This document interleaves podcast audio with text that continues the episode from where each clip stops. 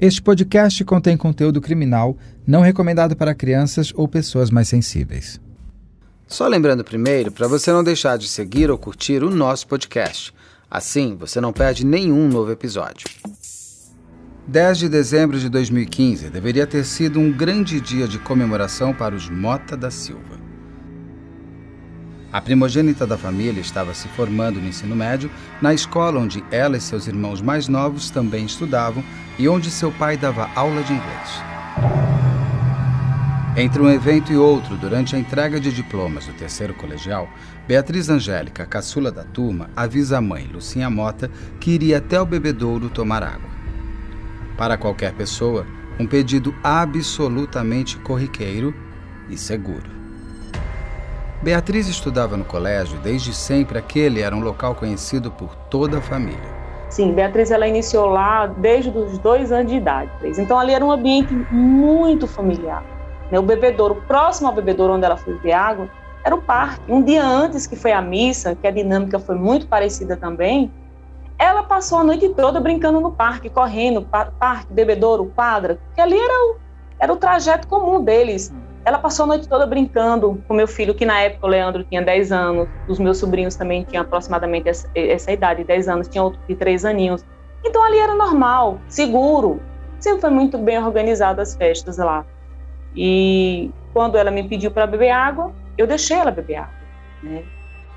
Se foi um instinto materno que acendeu, ninguém sabe. Mas imediatamente, mesmo sendo um curto espaço de tempo que Beatriz desaparecera, Lucinha já começa a busca pela filha.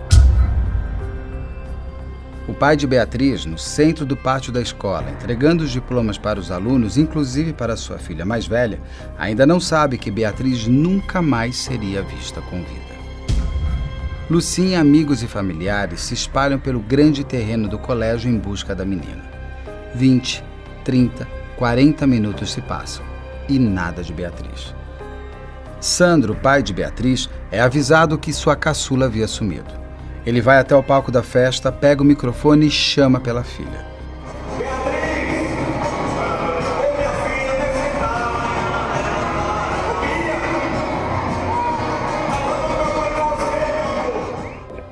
Eu imaginei na hora que me disseram a Beatriz sumiu. Eu falei, não, ela deve estar no parquinho, porque ontem ela brincou bastante com o parquinho mas eu ainda envolvido ali com os pais, se aproximando, conversando, conversando e tal. E aí eu lembro que meu menino chegou mais tarde, mais uns 5, 10 minutos, meu menino de 10 anos, ele chegou para mim, todo suado, e falou, meu pai, eu não encontrei Beatriz. Eu não achei Beatriz. Aí eu falei, Leandro, tem que achar. Ele já estava exausto de correr, procurar subir, descer aquelas escadas, procurar em todos os cantos, ele cansado, exausto. E eu ainda não tinha percebido que minha família estava toda mobilizada, não. Eu não tinha percebido isso. É, nem eu, nem Samira, por exemplo. Samira estava com as colegas ali ainda tirando foto. Mas já a, a, a, o pessoal de minha família, 12, 13 pessoas, já estavam andando. Isso eram que horas, mais ou menos? Às 10 horas da noite.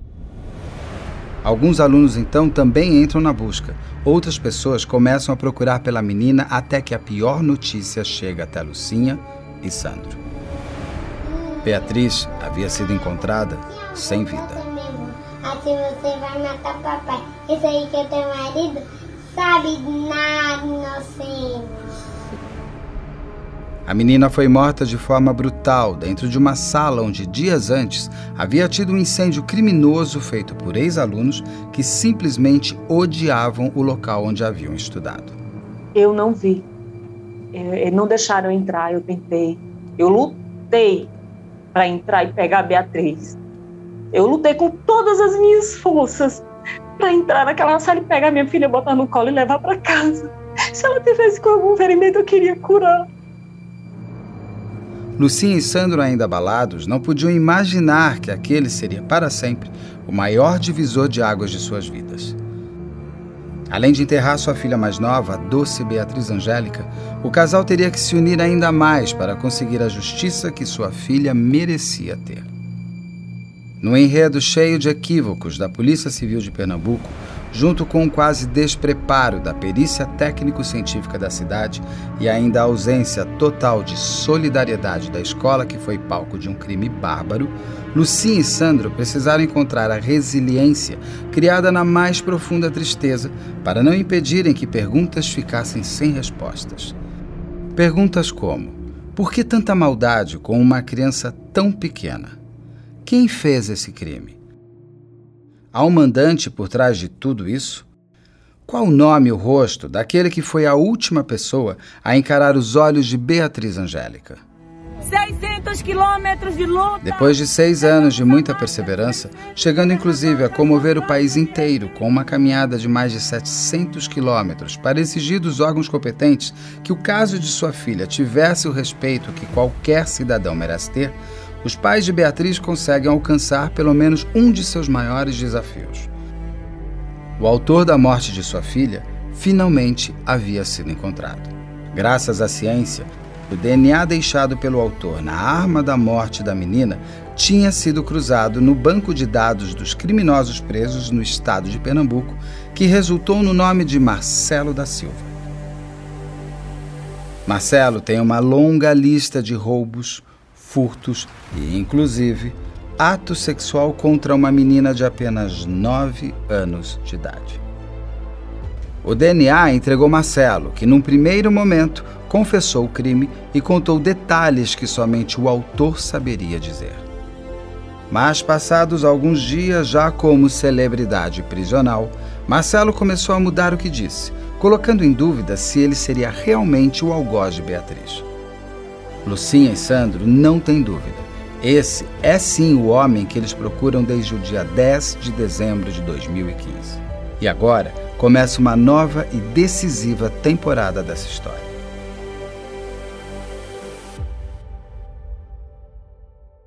Você falou bastante em Deus e que vocês acreditam muito que vocês um dia vão se reencontrar. O que, que você vai fazer assim que você encontrar Beatriz?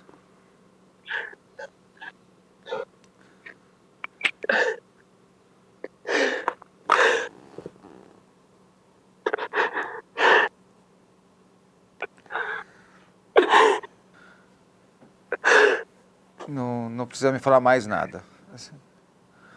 Eu hoje dou minha vida agora. Se fosse passar mais um minuto com ele, eu daria agora, agora. Trocar o resto da minha vida por mais um minuto. E segurar. As roupinhas dela que eu cheiro, as roupinhas dela. Os brinquedinhos dela tudo guardadinho. Uma dor. A, a, a, o crime o crime é terrível, como eu falei, ele não destrói só a pessoa que perdeu a vida, ele destrói muita gente, muita gente mesmo. É, e ora a Deus todos os dias, a gente pede a Deus todos os dias para Deus abençoar as famílias, para que ninguém passe no desejo a ninguém, nem ao meu pior inimigo, não tem inimigo, nem a ninguém passar por o que nós passamos. Deixa eu tirar foto, Bia! Ô, Bia! Beatriz Angélica Mota Ferreira da Silva tinha apenas sete anos quando foi morta na escola onde estudava em Petrolina, no estado de Pernambuco, Brasil.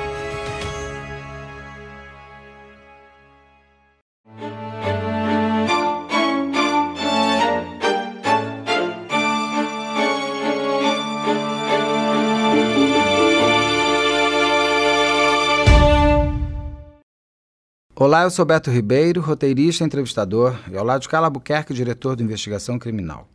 Eu converso agora com Lucinha Mota. Lucinha é a mãe de Beatriz Angélica.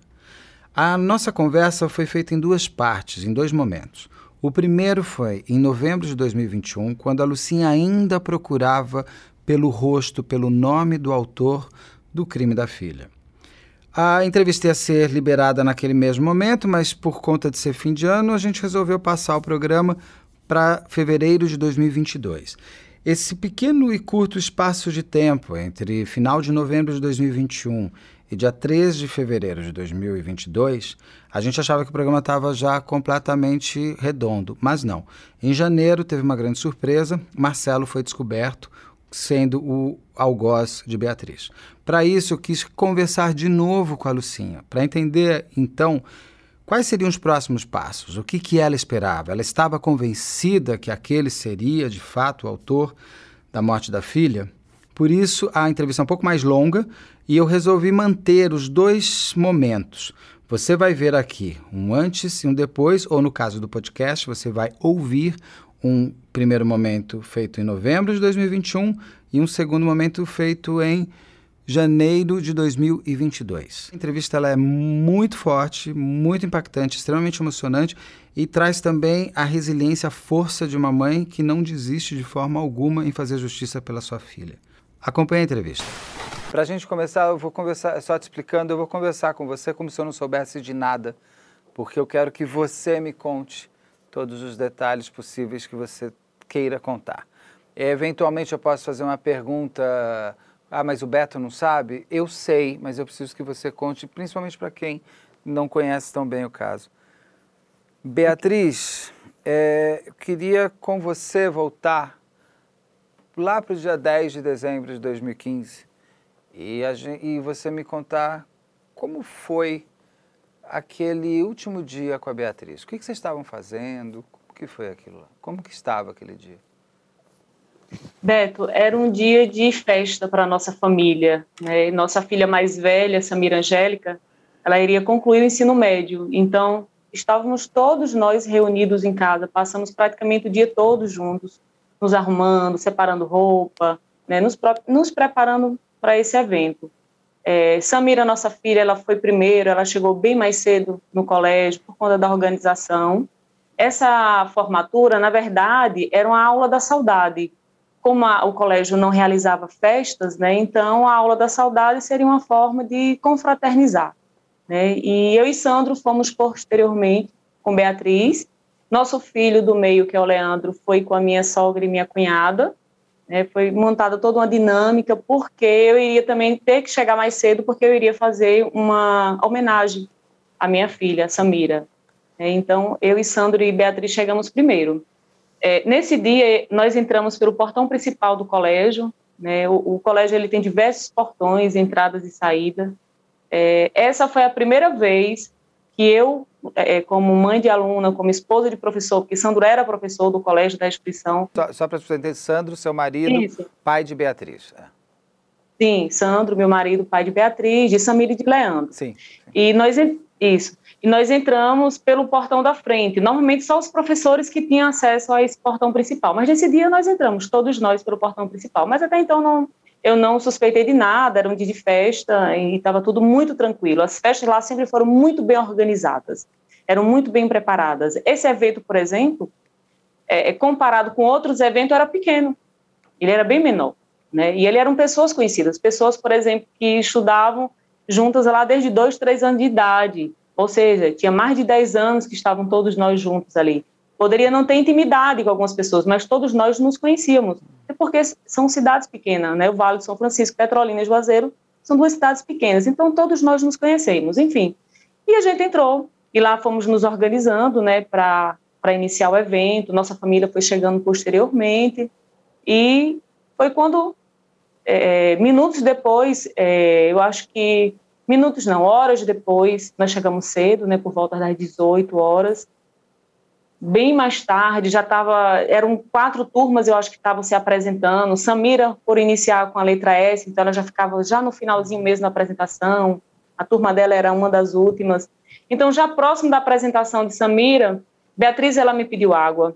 Só que antes dela ela me pedir água, ela já tinha brincado, com os primos lá na quadra, ela já tinha passeado, ela, ela ficava, Sandra se posicionou dentro da quadra, próximo aos alunos, eu estava na arquibancada, sentada, então ela ficava correndo para lá e para cá, porque ali era um local para ela, ela tava, se sentir em casa, ali era a extensão da nossa casa. Era um local seguro, as... era um local seguro para ela seguro. e para vocês.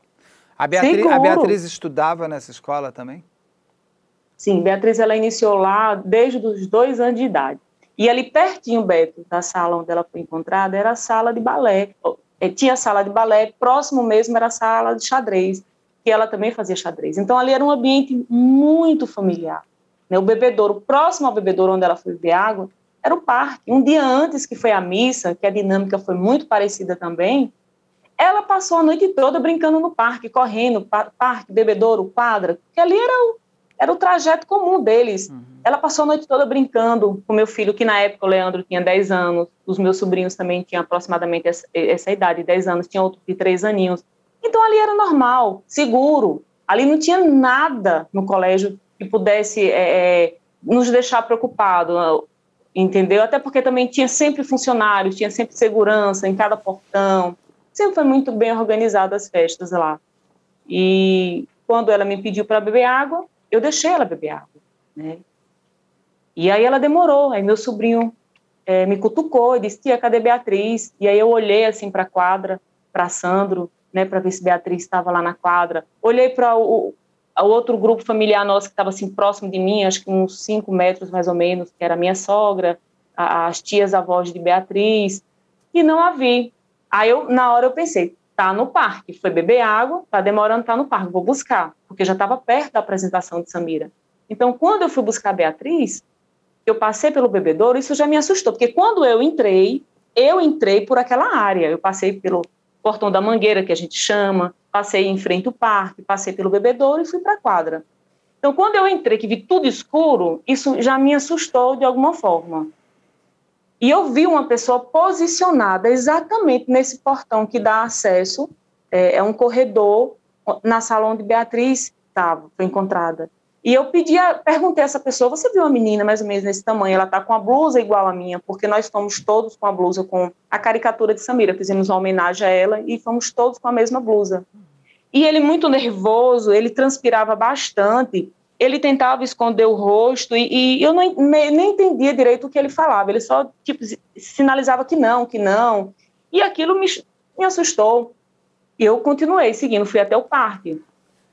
Tudo escuro novamente. Então eu andei mais um pouco, fui até o portão que dá acesso à piscina, um portão de chapa, todo fechado, um, é, um muro, o muro é alto. E tinha um funcionário fardado do colégio sentado em uma cadeira de frente para o portão, de frente. Ele estava é, sentado com o celular na mão, como se estivesse digitando alguma coisa, e eu cheguei próximo ele, ainda me abaixei assim para falar com ele, eu disse, moço, é, você ouviu uma menina, ela está com a roupa igual a mim, ela é, nessa altura, e ele muito ríspido, disse, não, não passou ninguém aqui, virando o rosto, como se não fosse para eu identificá-lo. Aí, aí eu fiquei assustada, eu fiquei assustada, voltei. No que eu voltei, eu chamei minha irmã e disse: Me ajuda, que eu não estou encontrando Beatriz. E aí, minha família, meus sobrinhos, todos nós começamos a procurar Beatriz. Eu fui no portão que dá acesso já à avenida mesmo, à saída principal. Tinha mais dois funcionários no portão. Eu cheguei lá e perguntei aos funcionários: Você viu uma criança? Passou alguma criança aqui? Ela está com a roupa igual a minha. E falei a altura. E eles: Não, não. E, e assim, foi muito estranho foi a, a, forma como eles falaram comigo, como eles me receberam, porque não é comum, principalmente lá no Colégio Auxiliadora. Quando a gente pedia ajuda a alguém, eu perguntava alguma informação, todos sempre foram muito solícitos, né? Muito gentis em responder e ajudar. Então, aquilo me deixou angustiada. Eu voltei novamente, fui ao bebedouro novamente, fui ao parque novamente, fui até o final do corredor do infantil, que fica a sala dela, próxima à sala de balé. Eu andei aquilo tudo, voltei, não encontrei. Retornei isso, minha família, os alunos de Sandro, Sandro, pais de alunos já estavam todos procurando. E aí, quando eu fui novamente no portão é, de saída da Guararapes, foi quando eu ouvi o grito da minha irmã. E aí, quando eu ouvi o grito da minha irmã, aí eu me desesperei. E aí foi quando eu me dirigi até o bebedouro e chegando lá, estava é, é, Sandro, né, os nossos, alguns amigos, pais de outros alunos, e tentaram me conter. Foi quando eu recebi a notícia né, do que teria acontecido. Mas a, a dinâmica foi basicamente essa. Você estava procurando, Sandro procurando. Quem que acha a Beatriz e onde que acha a Beatriz? Quem encontrou Beatriz, é, hoje eu sei porque eu tenho acesso ao inquérito foi um pai de um, de um aluno com um convidado também, um ex-aluno, que ele estava como convidado na festa. Foram eles que encontraram. Tinha muita gente procurando Beatriz. É, várias pessoas, vários alunos, alunos pularam, pularam esse muro que dá acesso à, à, piscina, né? Porque chegaram a pensar, será que ela não conseguiu passar? Será que alguém não levou ela para lá? Então, pularam esse muro. Pularam, inclusive, o outro muro que dá acesso já à rua, é, à outra rua. Eles vasculharam praticamente quase tudo. Só que lá, por ser uma instituição católica, né, e quase que centenária, então você pode imaginar como é a estrutura de portas de acesso, né? Então, é difícil, mas mesmo assim tinha muita gente procurando. Mas quem encontrou foi um pai de aluno e, e, e um ex-aluno. Essa escola, a, a, a Beatriz some mais ou menos que horas? Umas nove da noite, é isso? É, mais ou menos isso, umas nove, nove e meia. E ela, vocês mais encontram ela somente às dez e cinquenta da noite, não é isso? Exatamente. E, na minha cabeça... É, às vinte e duas e cinquenta. Isso, foi pouco mais de 15 minutos que eu fui procurar a Beatriz, 15, 20 minutos. Mais ou menos esse tempo, na minha cabeça. Na investigação diz que foram 21 minutos, se eu não estiver enganada. Entre você perceber esse... que ela sumiu e começar a busca. E começar a busca. Nesses, Isso. quando você começa a busca, o colégio inteiro para, a festa para ou as pessoas ainda continuam em não. festa? Não, as pessoas continuam em festa. É, as pessoas continuam lá, inclusive a banda tocando, né? Mas é, os pais logo, né, é, interferiram, né, pediram para parar a confraternização. Eu acredito também que a pessoa que estava lá não estava entendendo o que, é que estava acontecendo. Né? Apesar de ter um pai em cima de um palanque pedindo socorro, pedindo que as pessoas nos ajudem a encontrar a nossa filha. Mas eu ainda prefiro é, achar que foi, foi isso, né, que eles não entenderam. Maria Lúcia, ali você no momento que você começa a buscar a Beatriz, que você percebe que você não consegue chegar até ela, não te passava na cabeça que ela poderia estar morta, passava? De jeito nenhum. Que... De forma alguma. Você imaginou o quê? Que ela pudesse ter sido sequestrada, se perdido? Não, eu imaginei que ela tivesse trancado dentro de alguma sala, ela tivesse entrado para brincar e não conseguisse fechar a porta. Beatriz, ela entrava em pânico, ela não gostava de escuro em casa para ir ao banheiro. Tinha que ter sempre alguém acompanhando. Ela não ficava só em um ambiente, isso desde bebê. Ela, com dois meses de, de vida, se eu levantasse da cama, ela acordava. Ela podia estar naquele sono profundo, ela acordava. Então eu imaginava assim, ela está em alguma sala aqui. É tanto que quando eu entrei em pânico, logo na segunda vez que eu retornei para o bebedouro, eu fui direto para as portas, tentando abrir todas as portas que estavam lá. Inclusive, essa porta onde Beatriz foi encontrada, essa sala, eu fui até ela. Eu fui. Por algum motivo, eu não abri aquela porta. Eu, eu não sei explicar. A porta do lado, que é uma outra sala, eu abri. Né, que, minto, eu não abri, porque tinha um cadeado, estava fechado. Mas eu forcei, eu bati na porta, eu encostava meu ouvido para ver se eu ouvia ela falando, pedindo socorro, algo do tipo. E a outra porta eu olhei, mas eu, eu pensei, eu entendi, eu acho que eu entendi assim, se essa está com cadeado, aquela também está, eu não vou conseguir abrir. E eu não conseguia ouvir ela gritar. Então eu parti já para outras portas, porque ela tinha muita, tem muitas portas. E as pessoas também estavam fazendo isso, mas na minha cabeça ela estava presa, ela entrou em pânico, ela entrou na sala para brincar e, e de alguma forma entrou em pânico, alguém fechou sem querer a porta. Era isso que eu imaginava. Ou que, no início, na verdade, eu imaginei que ela estava brincando no parque. Como eu não a vi no parque, eu imaginei, está presa em alguma sala.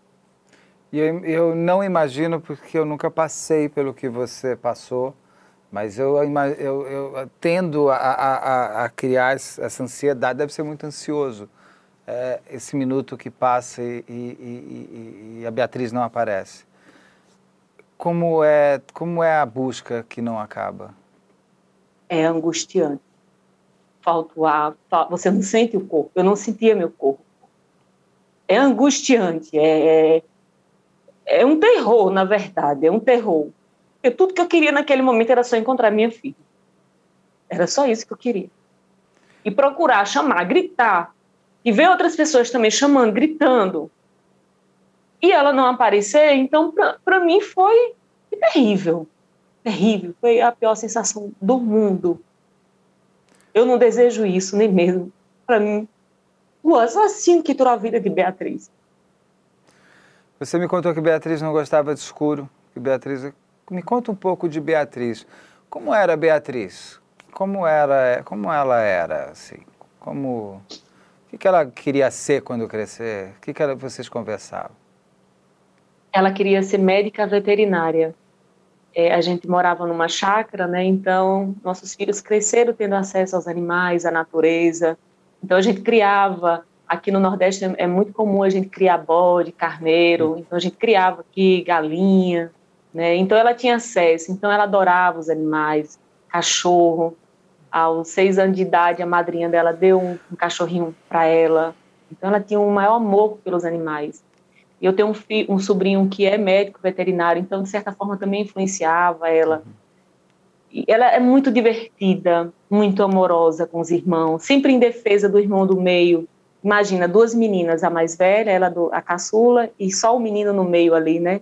Então, ela sempre defendia o irmão. Às vezes, eu botava o Léo de castigo, ela ia lá defender, pedir para tirar. Nas atividades, era tão engraçada na hora de, de fazer as atividades de casa porque Leandro, ele, é, é, para tu ter ideia, Leandro começou a falar aos cinco anos de idade com Beatriz. Quando Beatriz começou a desenvolver a fala, foi quando o Léo também começou a falar. E aí ele, eles, eles eram muito próximos, eram muito, muito ligados. E aí, quando a gente ia fazer atividade da escola, Leandro ele tinha dificuldade, por exemplo, na interpretação de texto, a gente tinha que explicar. E ela não aguentava aquilo, ela não suportava. Então, ela respondia, ela ajudava, ela ia lá no ouvido dele falava, até mesmo dentro da escola, ela ajudava ele nas apresentações. É, era muito engraçada, muito, muito mesmo. Os brinquedos era para compartilhar. Na verdade, a gente também priorizava a compra de uhum. brinquedos coletivo, cama elástica, a gente tinha uma cama elástica e eles dormiam na cama elástica. A chácara é um ambiente muito muito gostoso, né? Muito fresco. Então a gente colocava os colchões né, na, na varanda, eles colocavam os travesseiros e lençóis na cama e dormiu na cama elástica. Era muito bom. Era, era maravilhoso. A nossa vida era maravilhosa. E a tua vida muda completamente quando essa porta que você não abriu é escancarada. O que, que aconteceu com a Beatriz ali? O que, como ela estava na hora que vocês encontram ela? A busca chegou ao eu, fim, mas como foi? Eu não vi. É, não deixaram entrar, eu tentei. Eu lutei para entrar e pegar a Beatriz. Eu lutei com todas as minhas forças para entrar naquela sala e pegar minha filha, botar no colo e levar para casa. Se ela tivesse com algum ferimento, eu queria curar. Mas não deixaram eu entrar, não deixaram eu pegar a Beatriz. E aí, em seguida, eu não. Me levaram, acho que, para casa, para hospital. Eu, não... eu meio que perdi um pouco a memória. Esses três primeiros meses depois de dezembro, eu tenho um flashes. Mas eles não deixaram. É, primeiro, os funcionários tomaram a porta. Depois, meus familiares também não não deixaram entrar. Mas eu, eu lembro que eu resisti muito. Muito mesmo, porque eu queria levar a Beatriz para casa. Eu e Sandro, na verdade, nós dois lutamos muito para entrar. Desculpa.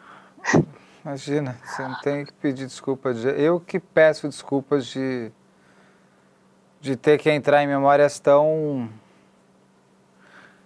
que você que devem ser memórias que a gente que você não deve conseguir nunca. É... Eu vivo isso todos os dias, Beth, para dormir, para acordar, todos os dias, todos os dias. Ainda mais. Às vezes é. Fala, às vezes. É, a penúltima delegada que entrou no caso, ela a, a, gente tinha uma boa comunicação, ela sempre conversava comigo, sempre na tentativa também de eu lembrar de mais alguma coisa.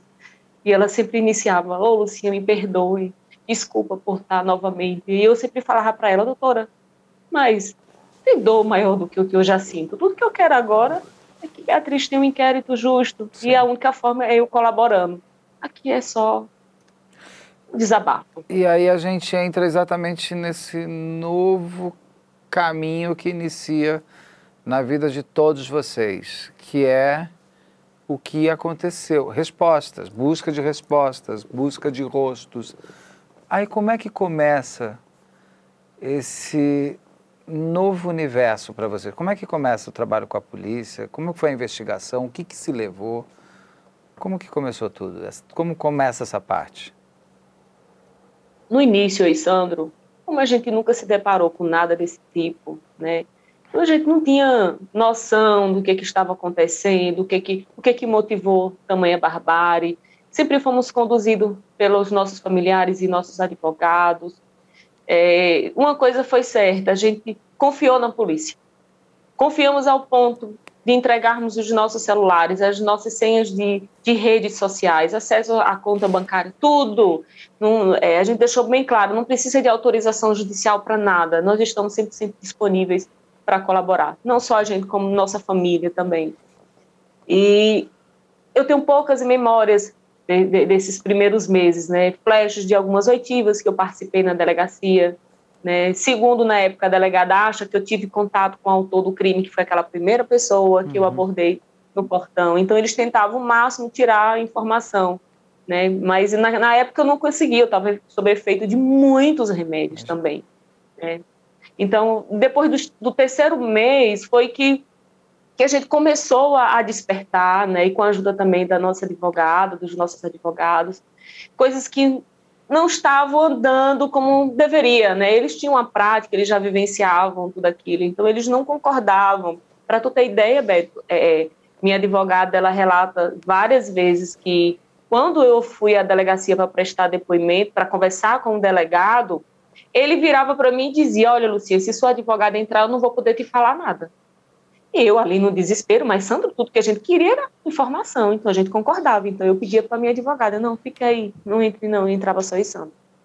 Então coisas absurdas. Mas né? por que Mas isso? que a gente a, a, gente não entendia. Na época eu achava que é, que era normal, que era um procedimento normal. Apesar da minha advogada é, sempre estar tá me orientando, Lucinha, é, isso não é normal, eu tenho que participar, até porque vocês não estão ainda com condição psicológica mas ele condicionava, né? E tudo que a gente queria era uma resposta, era informação. Então a gente, a gente aceitava né, é, é, essa condição do delegado de entrar sem a nossa advogada, porque a gente achava que ele iria nos informar, nos dar qualquer notícia né, para solucionar o caso, que se chegasse aos assassinos. Né? Mas o tempo foi passando e nada disso foi acontecendo, muito pelo contrário. Né? A, a, impressão, a impressão não, depois do acesso ao inquérito, a gente teve a certeza de que o inquérito foi inflado. Né? Hoje, a gente vendo o inquérito, a gente vê que no início da investigação, a primeira delegada, que atuou 11 dias, ela tinha várias linhas de inquérito, mas que ela foi ali, naquele primeiro momento, eliminando. E ela é, ficou apenas com uma, foi quando ela é, realizou esse relatório, né, e, mostrando qual seria a motivação do crime.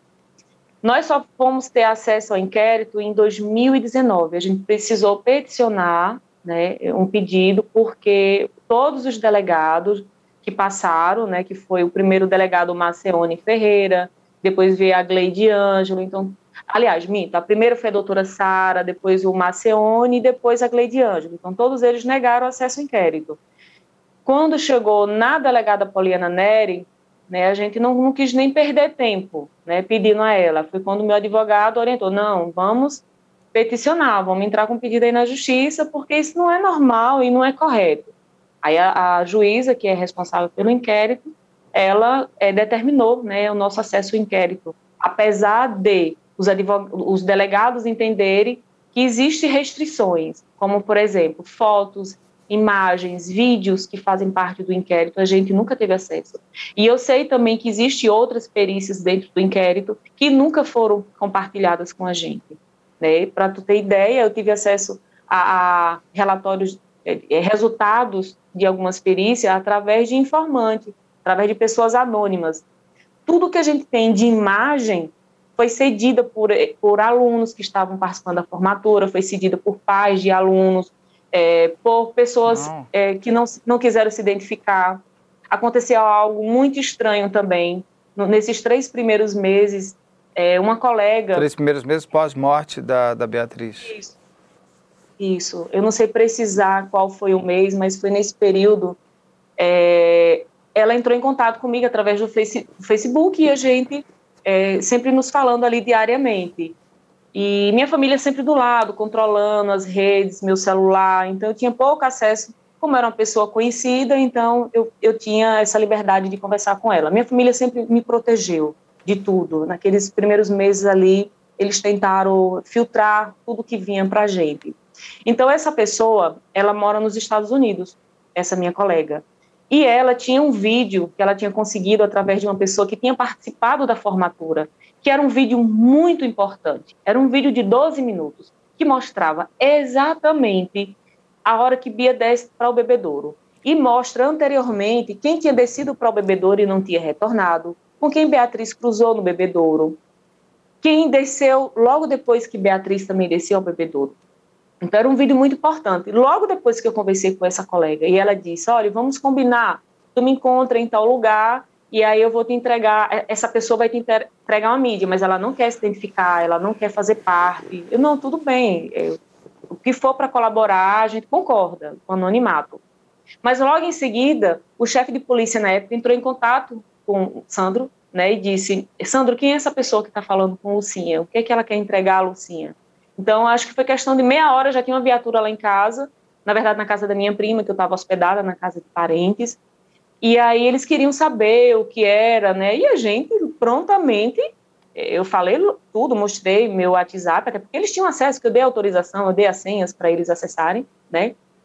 E eles ah, me convenceram a, a, a eu não ir receber essa mídia. Né, o delegado me convenceu, ele disse que era muito perigoso, que a gente não sabia com quem estava é, conversando. Eu disse, não, eu sei com quem eu estou conversando, porque eu já estudei com essa pessoa. Mas, enfim, outro, um agente foi se passando por mim, recebeu a mídia. Eu só vim ter acesso a essa mídia, Beto, ano passado, quando eu iniciei as lives. A mesma pessoa entrou em contato comigo e me perguntou, Lucinha, por que, que você, é, você recebeu o vídeo que eu te, te enviei? Eu disse, não, não recebi, o delegado nunca compartilhou comigo. Depois, então, eu vou te enviar novamente. Só que o que foi mais estranho nisso foi ela ter dito que logo após ela ter enviado, ter compartilhado aquela mídia, ela foi ameaçada de morte nos Estados Unidos. E essa ameaça vinha com detalhes de onde ela morava. Ela disse que entrou em pânico e nunca mais falou comigo. Ela só retornou a falar comigo ano passado. Então, de 2016, ela só retornou a falar comigo em 2020. E logo depois que ela compartilhou essa imagem comigo, em 2020, ela recebeu novamente uns ataques, uns ataques na rede social. As, é, ela recebia imagem de corpos humanos, de, de, de órgãos humanos, coisas absurdas. Então, assim, a polícia nunca foi investigar isso, Pedro. Antes até de entender, eu que preciso entender a motivação, a dinâmica, a causa-morte. Eu vou ter que entrar em detalhes. É, é, é, é da Beatriz. Mas antes disso, eu queria entender, tentar entender com você por que, que a polícia é, agiu dessa forma. Qual é?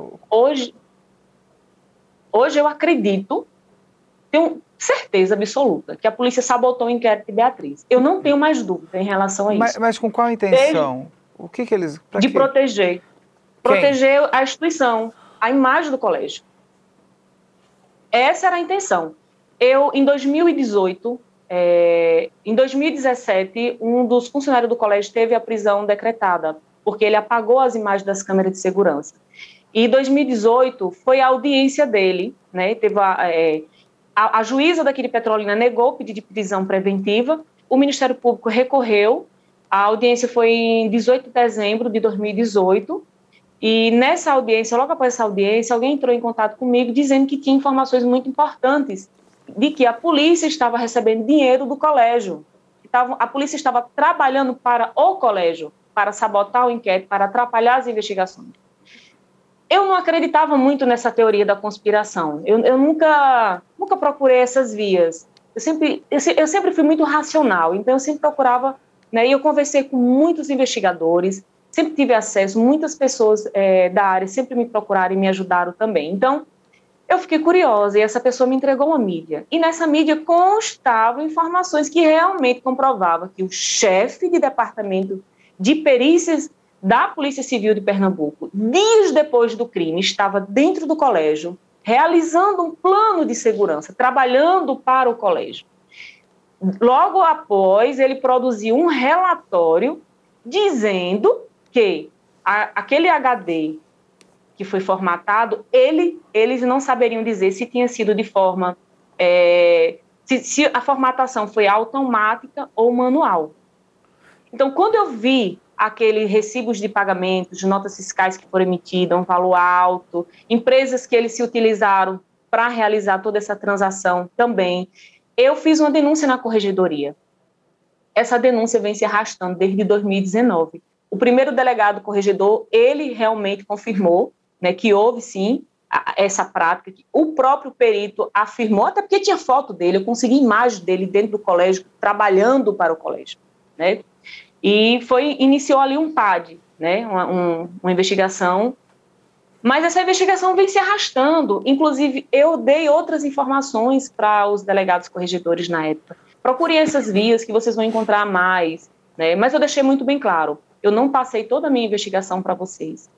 Vocês precisam investigar para vocês, para a gente ter é, é, as provas, não se percam, né? para quando chega, chegar no, no, virar um processo, não serem invalidadas essas provas, né? Então vocês precisam ir por essas vias. Nunca, eles nunca me procuraram. Mas, mas assim, a escola, a instituição, ela, ela não quer que o caso seja solucionado?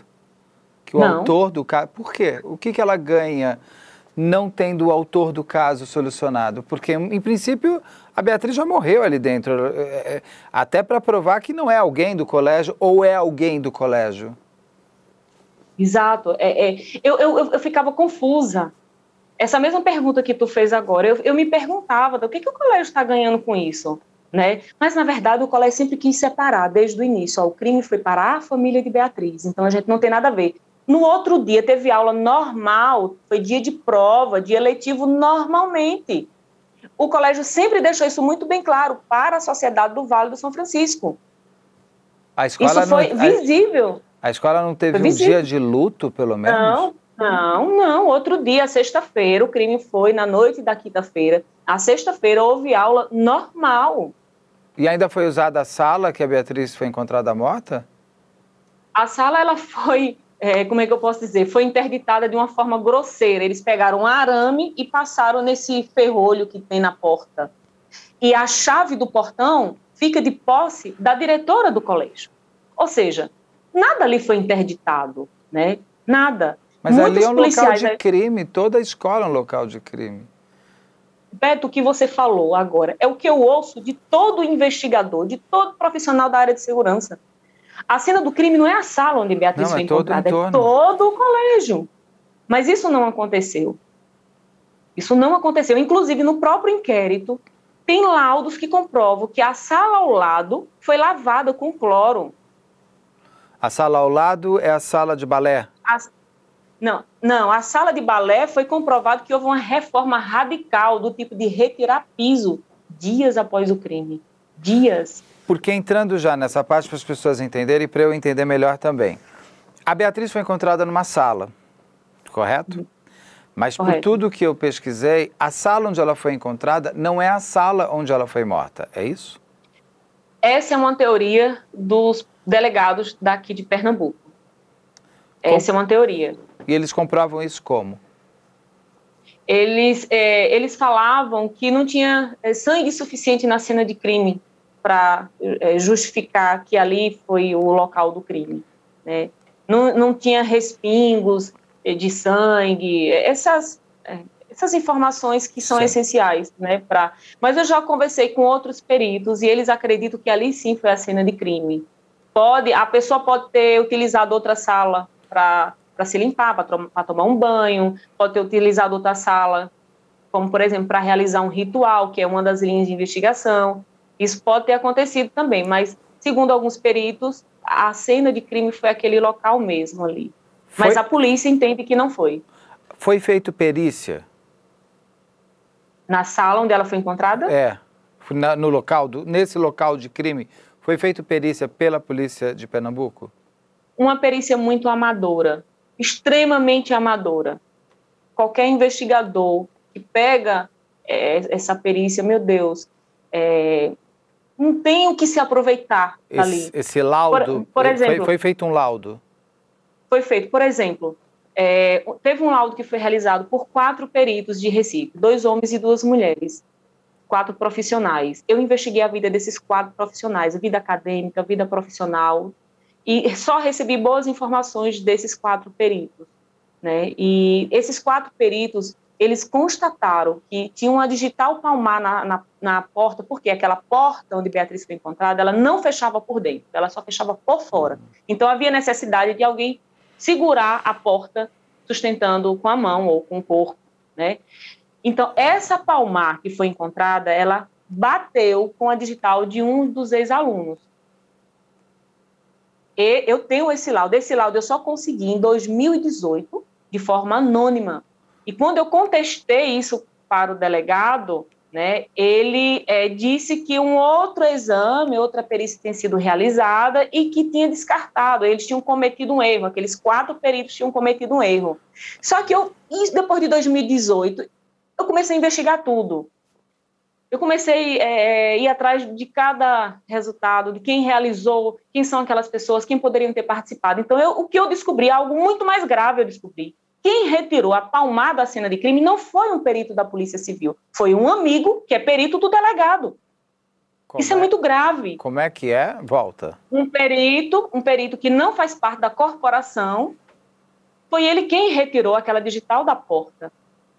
Né? E aí eu fui conversar com esse perito, eu abordei, eu, é, eu fui até ele e ele confirmou que realmente ele participou, que ele, só, ele tinha né, a, os equipamentos para estar tá realizando, só que não foi feito nenhum termo de, de, de, de, de cooperação entre eles. A polícia tinha que realizar esse termo de cooperação e eles não fizeram. Essa Palmar que e... foi encontrada de digital não foram esses Isso. quatro peritos que, que, que, acharam? Foi esse não, quinto não. perito?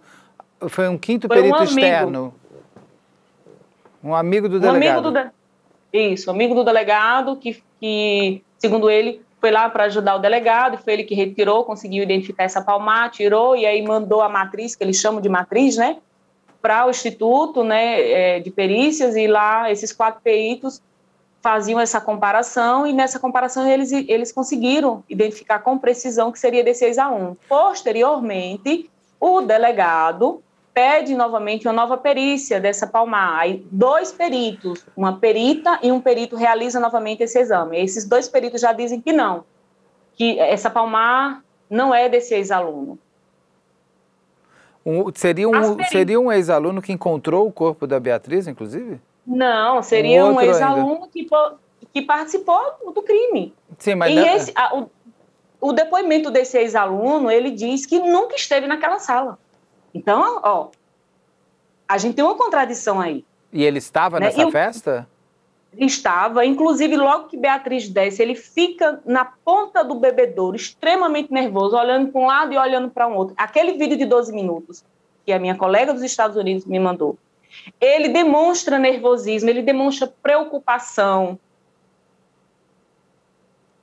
Então, tudo isso é muito estranho, coisas que é, esse ex-aluno precisava ser investigado. A gente questionou, quando eu tive acesso a esse laudo, né, e tive acesso ao vídeo, eu questionei, já era a delegada, eu disse, doutora, por que vocês não fizeram uma busca e apreensão na casa desse aluno? Por que vocês não, não fizeram algum tipo de grampo nas redes sociais desse, desse ex-alunos? É, é um, um, nada, nada foi feito. A, a, resposta que o delegado na época me deu foi: não, porque ele colaborou muito com a investigação. Eu, ó, nossa. Quer dizer, por, o fato da pessoa colaborar tira a, a, a possibilidade de uma investigação contra essa pessoa? Eu tenho... Nós, eu, eu e meu marido, fomos investigados? Eu tenho uma lista de pessoas que colaboraram bastante. Eles eram os autores dos crimes. Eu tenho vários, vários crimes que a gente já fez. Agora, que, o que, que a polícia explica de dinâmica? Como é que o que, que aconteceu? Qual é a, a polícia consegue reconstruir ou recontar o que aconteceu com a Beatriz? Eles fizeram na época o delegado Macione junto com o perito Gilmário deram uma entrevista, uma coletiva, né, e meio que reconstruiu a, a, tudo o que aconteceu.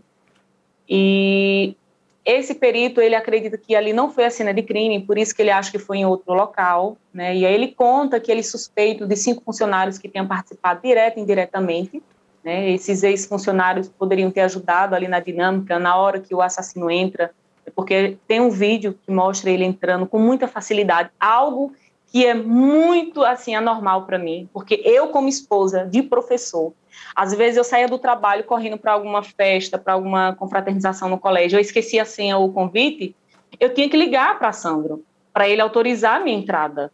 Então isso para mim não é comum o fato do assassino ter entrado com muita facilidade dentro da festa. E, e o principal, o que, o que me chama mais atenção, se você analisar os portões da entrada da quadra, são três portões. Tem o portão principal, tem um portão do meio, que é uma grade, e o portão do lado esquerdo, que é uma chapa. Esse portão de chapa só abre por dentro. No dia da festa, o portão de grade, que é o do meio, estava fechado, ou seja, o acesso era o portão principal, mais largo, a rampa que a gente chama. E até hoje, Beto, em todos os vídeos, eu tenho quase dois teras de imagens da, daquela festa. Nós não conseguimos identificar aquele homem que entra pelo portão principal, entrando dentro da quadra. Nós não temos a imagem dele. A única imagem que a gente tem, possivelmente dele, é de uma selfie que um aluno de Sandro faz com Sandro na hora da entrega do canudo, que mostra só o, o, antebraço dele e, e o perfil mas ele esconde, basicamente só mostra a cabeça dele. É um vídeo de um rapaz meio estranho ao redor do, do colégio? Sim. Eu sim. vi esse vídeo, ele para, ele, senta, ele vai pro. Parece que ele se esconde dos carros, aí ele senta no, na calçada, daí ele levanta, aí ele anda pela calçada que você vê que é bem o muro da escola aqui, aí ele vira à direita, inclusive ele está vindo e tem duas pessoas vindo, eles, as pessoas se atravessam, ele vai meio na direção das pessoas. Você vê que as pessoas ficam meio Isso. assustadas e Sim. ele continua indo, ele vira à direita e daí tem o um portão que você vê um entre e sai de pessoas e esse rapaz entra nesse, nesse portão. Esse seria o assassino de Beatriz, possível. Isso. Mas, Isso. Esse mas, seria o Mas esse não é um ex-aluno. Não. Até onde eu sei, não. É uma pessoa assim, que vocês nunca uma... viram. Nunca vi aquele, aquele homem. Nunca vi. É um que tem até um desenho, tem uma foto dele, um desenho, alguma coisa assim, de procura. Isso, assim. essa foto, essa foto já foi produzida por uma perita é, é, da Citigroup dos Estados Unidos. Ela pegou aquela imagem né, e transformou em uma foto digital. Esse é o principal é, suspeito da morte de Beatriz. É, esse é o principal. Por e quê? Por quê? E qual a motivação? Ele é, era Beatriz ou era qualquer menina ou menino? É, logo no, no, no primeiro dia né, de investigação, é, um grupo de policiais federais aqui da nossa região, é, conhecido do meu esposo, se ofereceram para ajudar, para colaborar com a polícia. E eles começaram a participar dessa da, da investigação, apesar de é, ele saiu com três dias porque ele não concordava com a forma como a Polícia Civil estava conduzindo a investigação. Uma delas era a, a não, o não isolamento do colégio. Ele entendia que o colégio tinha que ser isolado para poder se realizar todas as perícias, enfim. E ele conseguiu identificar que antes de Beatriz, uma outra criança que tinha aproximadamente a idade de Beatriz, era um pouquinho mais velha, entre 9 e 10 anos, teria sido abordada por esse homem no bebedouro. E quando a gente teve, é, teve acesso ao inquérito, a gente constatou que realmente essa criança foi abordada antes de Beatriz. E esse mesmo, esse mesmo é, homem, né, que a polícia diz como autor, a criança, é, as características que ela fala também são as mesmas.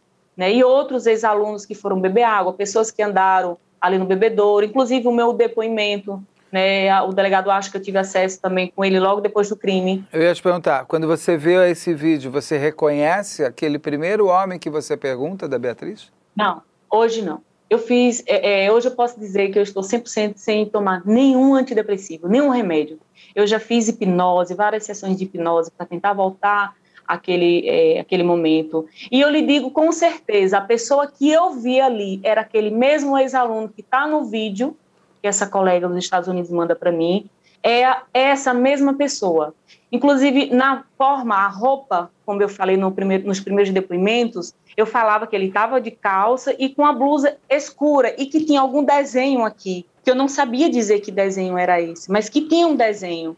Então, quando eu vi esse vídeo ano passado, eu tive a certeza que foi a mesma pessoa que eu abordei quando eu fui procurar a Beatriz. E essa criança também, que viu que esteve no bebedouro e esse, é, o suposto assassino, o suposto autor, pediu ajuda a ela, me ajuda a pegar aqui umas mesas, ela disse que se assustou e saiu correndo. E aí o, a, o delegado que estava entrevistando ela perguntou por que, que ela saiu correndo. Ela disse, porque tinha um adulto ali. Por que, que ele não pediu ajuda ao adulto? E aí o delegado bota assim na mesa várias fotos para ela tentar identificar quem era esse adulto. E ela vai direto para esse mesmo ex-aluno. Então, assim, é... e aí eu, eu fico assim, meu Deus, eu tenho mais dúvida que realmente foi uma sabotagem. Esse a polícia realmente sabotou. Esse ex-aluno é uma pessoa poderosa, família poderosa? Ele não é uma pessoa de uma família muito poderosa, mas que tem relações aqui dentro. É, na verdade, hoje a gente identifica, até pela a, esse relatório que foi produzido pela primeira delegada, na verdade é um grupo.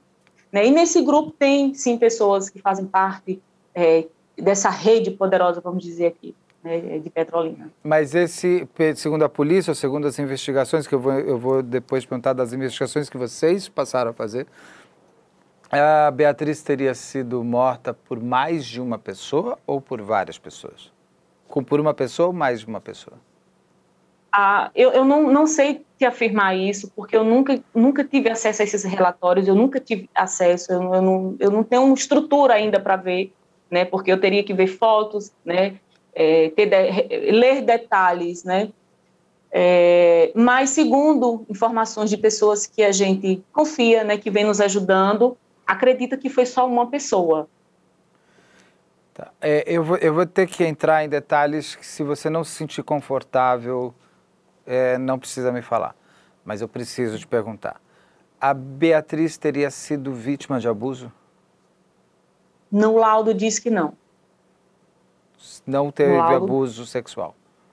Não teve. Mas isso tudo me deixa em dúvidas, Beto, porque a polícia, a perícia, na época, não fez o exame, por exemplo, toxicológico de Beatriz. A mentira. Não foi feito. Não foi. Não foi feito. Esse exame só foi realizado, eu acredito que ou em 2016, 2017 ou foi 2018, não me recordo o ano. Foi quando a nova delegada Poliana Nery entrou, né, e ela disse assim que era muito importante fazer, né? ela, ela sempre vinha, né? Eu disse, doutora, vamos fazer. Ela tinha medo de me machucar. Eu disse, não, não existe isso. Eu quero uma resposta. Então vamos fazer. Então foi na mesma época também uma empresa que é, quis fazer uma homenagem à Beatriz. Então o corpo dela foi removido para um memorial. E aí a delegada solicitou, vieram os peritos Mas... e coletaram para realizar né, esse esse exame. Foi... Não tive, não recebi ainda, não tive acesso desse resultado desse exame. Foi feita uma exumação. Mas durante Isso. o período, quando o corpo de Beatriz é encontrado, ele não foi para o IML para fazer uma análise de causa-morte? Porque qual, assim, você tem que... Nossa, eu fico chocado com isso. Porque o IML tem que fazer o exame tóxico, não estou nem conseguindo falar essa palavra, desculpa. O exame se tem tóxico ou não, bebida ou não no, no sangue, se ela foi violentada, qual a causa da morte dela, quais são, pra, até para dar se a causa da morte é com violência, sem violência. O que, que o IML deu sobre a Beatriz? É, segundo o meu advogado, eles relatam que foi por conta das perfurações, né, mas que não tem nenhum tipo de abuso sexual, né, e que não foi feito no, no ML o exame toxicológico, não foi feito. Né? Mas é, esse, esse, esse amigo de Sandro, né, que é da Polícia Federal aqui do Vale São Francisco, logo que ele conseguiu identificar essa criança, ele deixou bem claro na época para a nossa família, não foi para a família de vocês, porque houve outras pessoas foram abordadas, outras crianças foram abordadas, né? Então, assim, de certa forma, é, isso me preocupa muito, muito mesmo, porque é, se a pessoa foi capaz de tirar a vida de forma tão brutal, tão cruel contra alguém que não teria nenhuma uma motivação direta ali, do que, que essa pessoa ainda é capaz de fazer? O que, que ela já não fez? O que, que ela já. Exato. Né? E que a polícia não ter o interesse, o Estado não investir forças ali para poder identificar e tirar esse criminoso da nossa sociedade. Não. E a instituição não exigiu uma resposta, até porque ela tem que preservar suas próprias crianças. Exato. Porque mesmo gente... que o crime fosse só contra a Beatriz, a Beatriz era uma criança da escola. Exato. No caso, eu vou perguntar de novo, só para só você me responder mais uma vez, esse crime não era contra a Beatriz? Eu tenho certeza que não. Eu, como mãe, tenho certeza que não. Eu e Sandro, a gente não tem dúvida em relação a isso.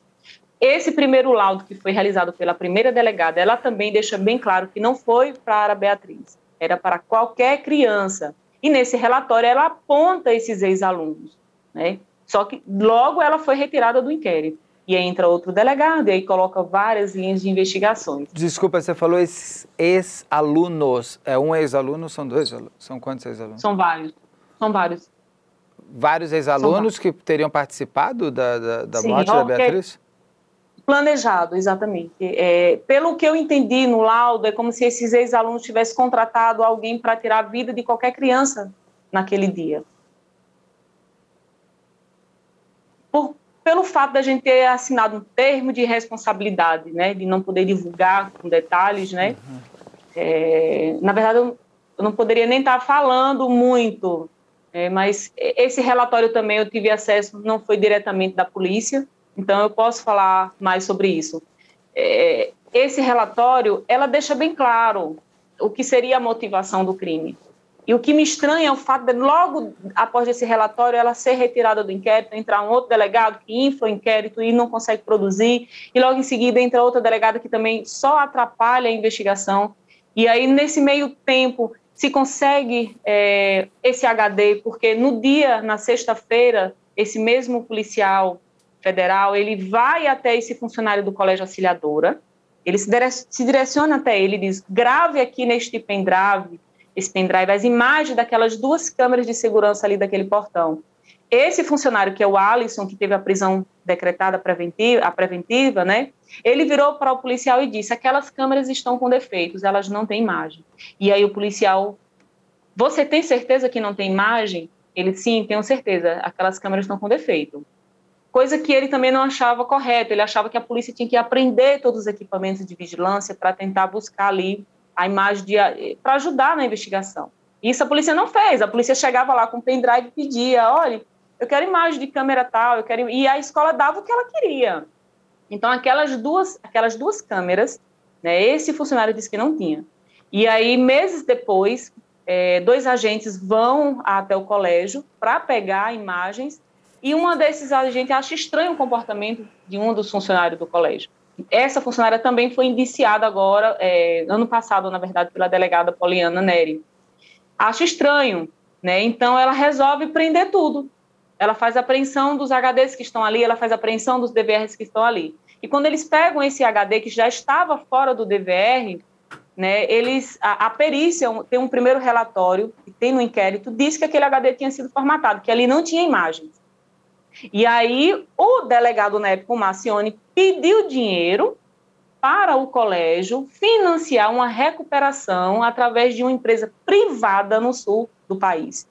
O que é estranho, porque Sandro, desde o início, como ele conhecia a dinâmica né, e o colégio bem, ele sempre questionava o delegado. Doutor, aquelas câmeras ali são novas, o colégio fez propaganda, foram instaladas esse ano, por que, que não tem imagem daquelas câmeras? E ele dizia, ah, porque aquelas câmeras estavam com defeito. Sandro, mas não justifica, porque as, as câmeras são novas, tem alguma coisa errada, será que a gente não consegue recuperar? Na época eu fui conversar com o ministro da Justiça, porque eu fiz uma pesquisa e vi que tinham dois excelentes laboratórios de imagem aqui no país, a Polícia Federal em Brasília e a Polícia Federal em parceria com a Universidade Federal de Minas.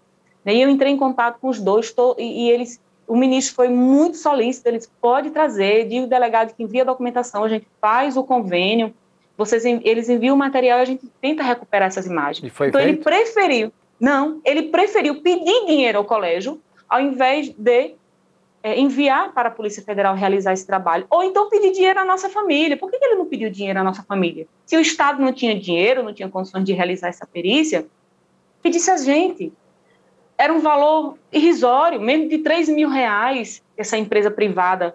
É, e essa empresa privada faz um trabalho, assim, olha, é, eu trabalhava na época com vendas de, de, de câmeras de segurança. Eu representava uma empresa aqui na região e eu vendia muito. Então, assim, eu tinha muito conhecimento comercial. Então, quando eles vinham com a informação, eu contestava na hora. Dizia, não, isso aqui está errado, isso aqui não bate. Né? Então, é, é, eles nunca conseguiram me convencer. Então, por conta disso, também eu sempre fui aprofundando minha, minha pesquisa em relação a isso. Então, eu entrei em contato com o próprio fabricante do HD. Enviei um e-mail para o fabricante e o fabricante me respondeu. E ele foi muito objetivo. Ele disse: não existe formatação automática, o que existe é uma formatação manual ou programada em caso de DVRs. E o que é mais estranho, todo gravador ele gera logs, são os registros, uhum. né? Esses logs, é, eu tive acesso apenas para visualizar é, esse relatório e me chamou a atenção demais. Por quê? Se, o, se, esse DVR tinha sido apreendido em março, por que não tinha logs de março? Só tinha logs de setembro de 2016 para frente. Esse DVR ele armazenava 1.024 logs. Como que um perito, vamos dizer assim, um perito da Polícia Civil, que certamente foi treinado, passou por uma academia, deixa um DVR ligado por muitas horas para sobrepor esses logs e antes ele não faz um backup, um relatório uhum. dizendo, né, porque ele, ele, há essa necessidade, pelo menos eu já vi isso em muitos relatórios periciais, né, quando o perito ele recebe um equipamento, ele imediatamente ele produz um, um relatório ali, olha, eu recebi esse equipamento com log no dia tal, com data dia tal. Isso nunca foi feito. Então eu questionava, gente, vocês só vão conseguir detectar se esse HD foi realmente formatado com este log. Só que vocês não vão conseguir mais porque foi sobrescrito. Foi o que eu fiz, eu entrei em contato com o fabricante do HD, do DVR, entrei em contato com o engenheiro que produziu esse software. E ele disse, Lucinha, infelizmente não tem como recuperar, porque essa memória ela é muito pequena, ela não tem memória backup. Então isso me deixou muito angustiada, mas existe outras imagens de outras câmeras que mostra toda a dinâmica desses funcionários na tentativa de apagar essas imagens. Porque existe... E foi com essa... Desculpa, foi com essa? Foram com essas as imagens dessa dinâmica que a delegada Poliana Neri indiciou esses três funcionários e pediu a prisão preventiva de um. Ah, porque só para reforçar, eu ia te perguntar, você já falou agora, tinham câmeras na, na, na escola? Inclusive câmeras próximas à sala onde a Beatriz foi encontrada. Beto, o DVR possuía, o, colégio possuía três DVRs. Cada DVR suportava é, 16 câmeras. Cada DVR. Nós só temos imagens de duas câmeras e mesmo assim cortadas. Não são ininterruptas. Né? Então, cadê essas outras imagens? Dessas outras câmeras, desses outros DVRs? Uau. Agora, esses funcionários, eles estariam acobertando o que, esses ex-alunos? E você passa... Eu fui pesquisar. Fala, qual, o que, que a sua pesquisa contou? Eu fui pesquisar, eu assisti muitos documentários, né, e eu consegui entender, Beto, que é uma prática milenar da Igreja Católica, das instituições católicas ali, de colégios, de conventos, é uma prática né? Então, o colégio ele tenta se proteger de toda forma. Eu, as pessoas se falam, ah, Lucinha, certamente tem alguém do próprio colégio, como uma freira, um padre envolvido. Eu nunca acreditei nessa possibilidade, mas pode existir. Vai que existe uma outra câmera que mostra uma outra imagem, né? Dele, o, o suposto assassino, né? Ter contato com mais alguém do colégio, ter conversado com mais alguém, não sei, porque a gente não tem essas imagens. Então, assim, o que eu posso falar, o que eu vi ali. Então, com o que eu já estudei, com o que eu já. e com o próprio tratamento do colégio em relação à nossa família. Então, isso é da instituição. Eu assisti uma série que me deixou chocada e eu vi que ali era praticamente o caso de Beatriz, que foi o assassinato da freira Kate nos Estados Unidos. A dinâmica, como a igreja controla as instituições, a, a polícia, o governo, né, o Estado, é impressionante tudo isso para proteger a instituição, a imagem, para dizer, olha, o crime foi para os pais, para a família, e a escola não tem nada a ver, e segue a nossa vida normalmente como se nada tivesse acontecido. O que, no, o que quer dizer é o seguinte, a Beatriz teria sido morta na escola, no açougue, no shopping, é, na sua ela seria morta, que por coincidência Isso. estava na escola. O que cada Isso. vez mais fica claro é que esse crime é um crime que aconteceu dentro da escola. E, acontecer, e, e, aconteceria com outra criança se não fosse a Beatriz. Ou seja, uma criança morreria e outras podem morrer, porque Exato. o assassino não foi parado. Quando você fala que foi premeditado e você já me contou da motivação, você passeou, o que, que é essa premeditação? Qual é essa motivação? Beto, para entrar no colégio, se hoje você for entrar no colégio, você vai ter dificuldade. Os acessos era, era, era muito difícil. Sempre tinha algum funcionário em algum corredor, sempre tinha algum funcionário em alguma porta, sempre controlando tudo ali. Então, uma pessoa estranha que não fazia parte daquele meio social da instituição não teria acesso àquela sala onde é, o assassino é, tirou a vida de Beatriz, ou onde, onde ele abordou Beatriz ali no bebedouro. Tem depoimentos de funcionário que diz que passou por ele no bebedouro, se assustou, achou estranho, mas que foi embora, não fez nada. Isso é muito estranho, não é comum. Um dia antes que foi a missa, por exemplo, Sandro conta que por trás dele, na arquibancada, entrou uma pessoa maltrapilho, né, como se fosse morador de rua, entrou no colégio e logo, prontamente, é, é foi retirado lá do ambiente. Né? Então, eu não, isso não me convence. Isso não me convence de qualquer pessoa, de que um psicopata estava ali na rua, de repente entrou e, e resolveu tirar a vida de alguém. Isso, isso não me convence. Ele, ele teve sim ajuda para entrar, para sair, para realizar toda aquela dinâmica. É, por isso que eu acredito que foi premeditado. E o laudo pericial também desse perito de Mário, ele disse que foi premeditado também. Mas entrando nas, nas suposições de possibilidades de caminho de investigação, você quer dizer o seguinte: que a instituição passa a cobertar o assassino pós-morte para que a instituição seja protegida, ou a instituição sabia que haveria um assassinato?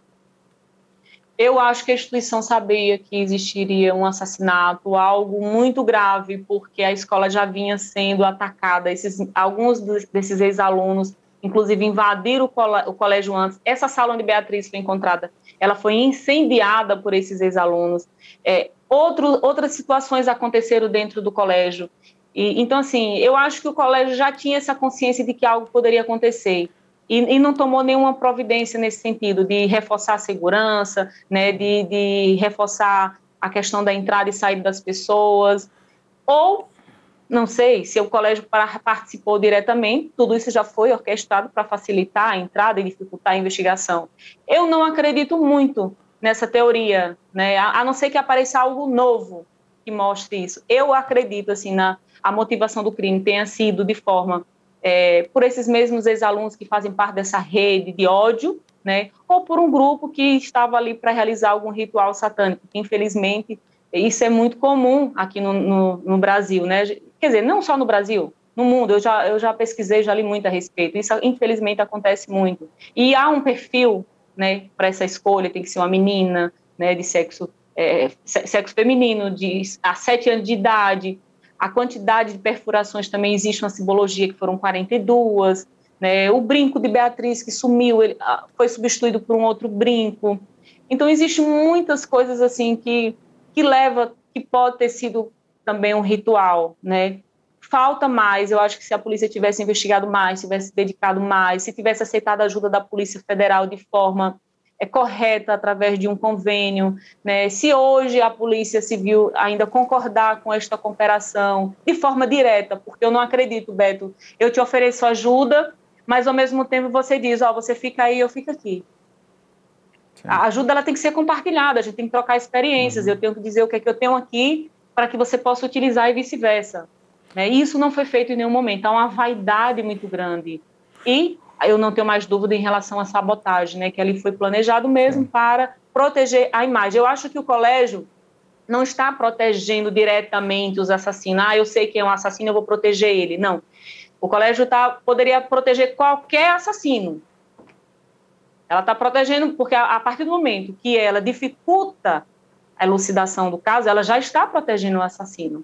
Mas eu, hoje eu não acredito que ela, tipo assim, ah, eu sei quem é e eu não quero, Sim. É, entendeu? Assim, eu acho que é, é uma prática mesmo da instituição, pelo que eu já li, pelo que eu já pesquisei. Deixa eu perguntar uma coisa. A... Qual, você falou que é um ódio dos ex-alunos. Que ódio é esse? Os ex-alunos têm ódio de quê? É isso que precisa ser investigado. Isso é muito grave. O que leva ex-alunos a voltar ao seu colégio né, e, e, praticar esses atos de vandalismo ou praticar talvez um crime tão bárbaro, tão cruel contra uma criança, contra uma pessoa. E isso precisa investigar, ser investigado, porque eles estão vivendo normalmente na nossa sociedade, né? Então, quem nos garante que eles não vão é, realizar outro lá dentro do colégio? Que ódio é isso? O que aconteceu? O que motiva esses alunos a fazer isso? Você encontra com esse, principalmente esse ex-aluno que você fala que, que, que reconheceu pelo vídeo de 12 minutos, você encontra com ele na rua? Ele mora em Petrolina? Sim. Infelizmente, sim. Quando vocês cruzam o olhar, é como? Eu, normalmente, eu, eu sempre procuro é, me proteger no sentido de não perder a razão. Então, quando eu vejo que está próximo, eu mudo de calçada, eu entro dentro de uma loja, eu sempre procuro me proteger, porque eu sei que eu posso perder a razão naquele momento. E tudo que eu venho controlando até hoje é isso, é manter é, é minha razão para que a, a, gente realmente chegue né, e tenha prova suficiente uhum. para condenar todos eles. Ele tentou conversar já com vocês? Teve uma reconstituição, é, acho que dois meses após o crime, e quando eu desci para a reconstituição, a delegada, que era uma delegada da inteligência, colocou ele no local para eu tentar identificar se tinha sido ele, né? E meio que nós nos comunicamos naquele momento ali, né? E mas eu ainda estava muito sob efeito de remédio, ainda também não conseguia identificar, né? Mas eu já vi ele em outro momento mais próximo, mas não. não.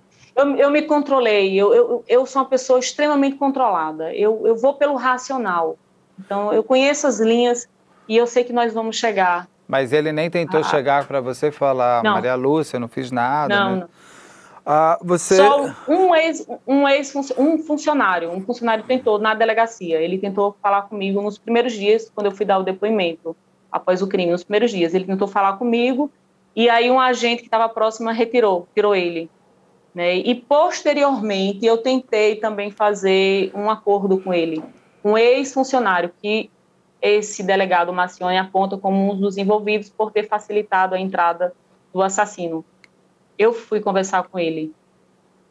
E aí, como foi a conversa? Foi muito difícil, mas eu estava, eu tinha, um, eu tenho um objetivo, então eu me preparei para aquele dia. Mas e ele te entregou elementos que você queria, informações? Não, não. Ele manteve o mesmo depoimento. Vocês entraram com uma investigação particular. Vocês estão investigando.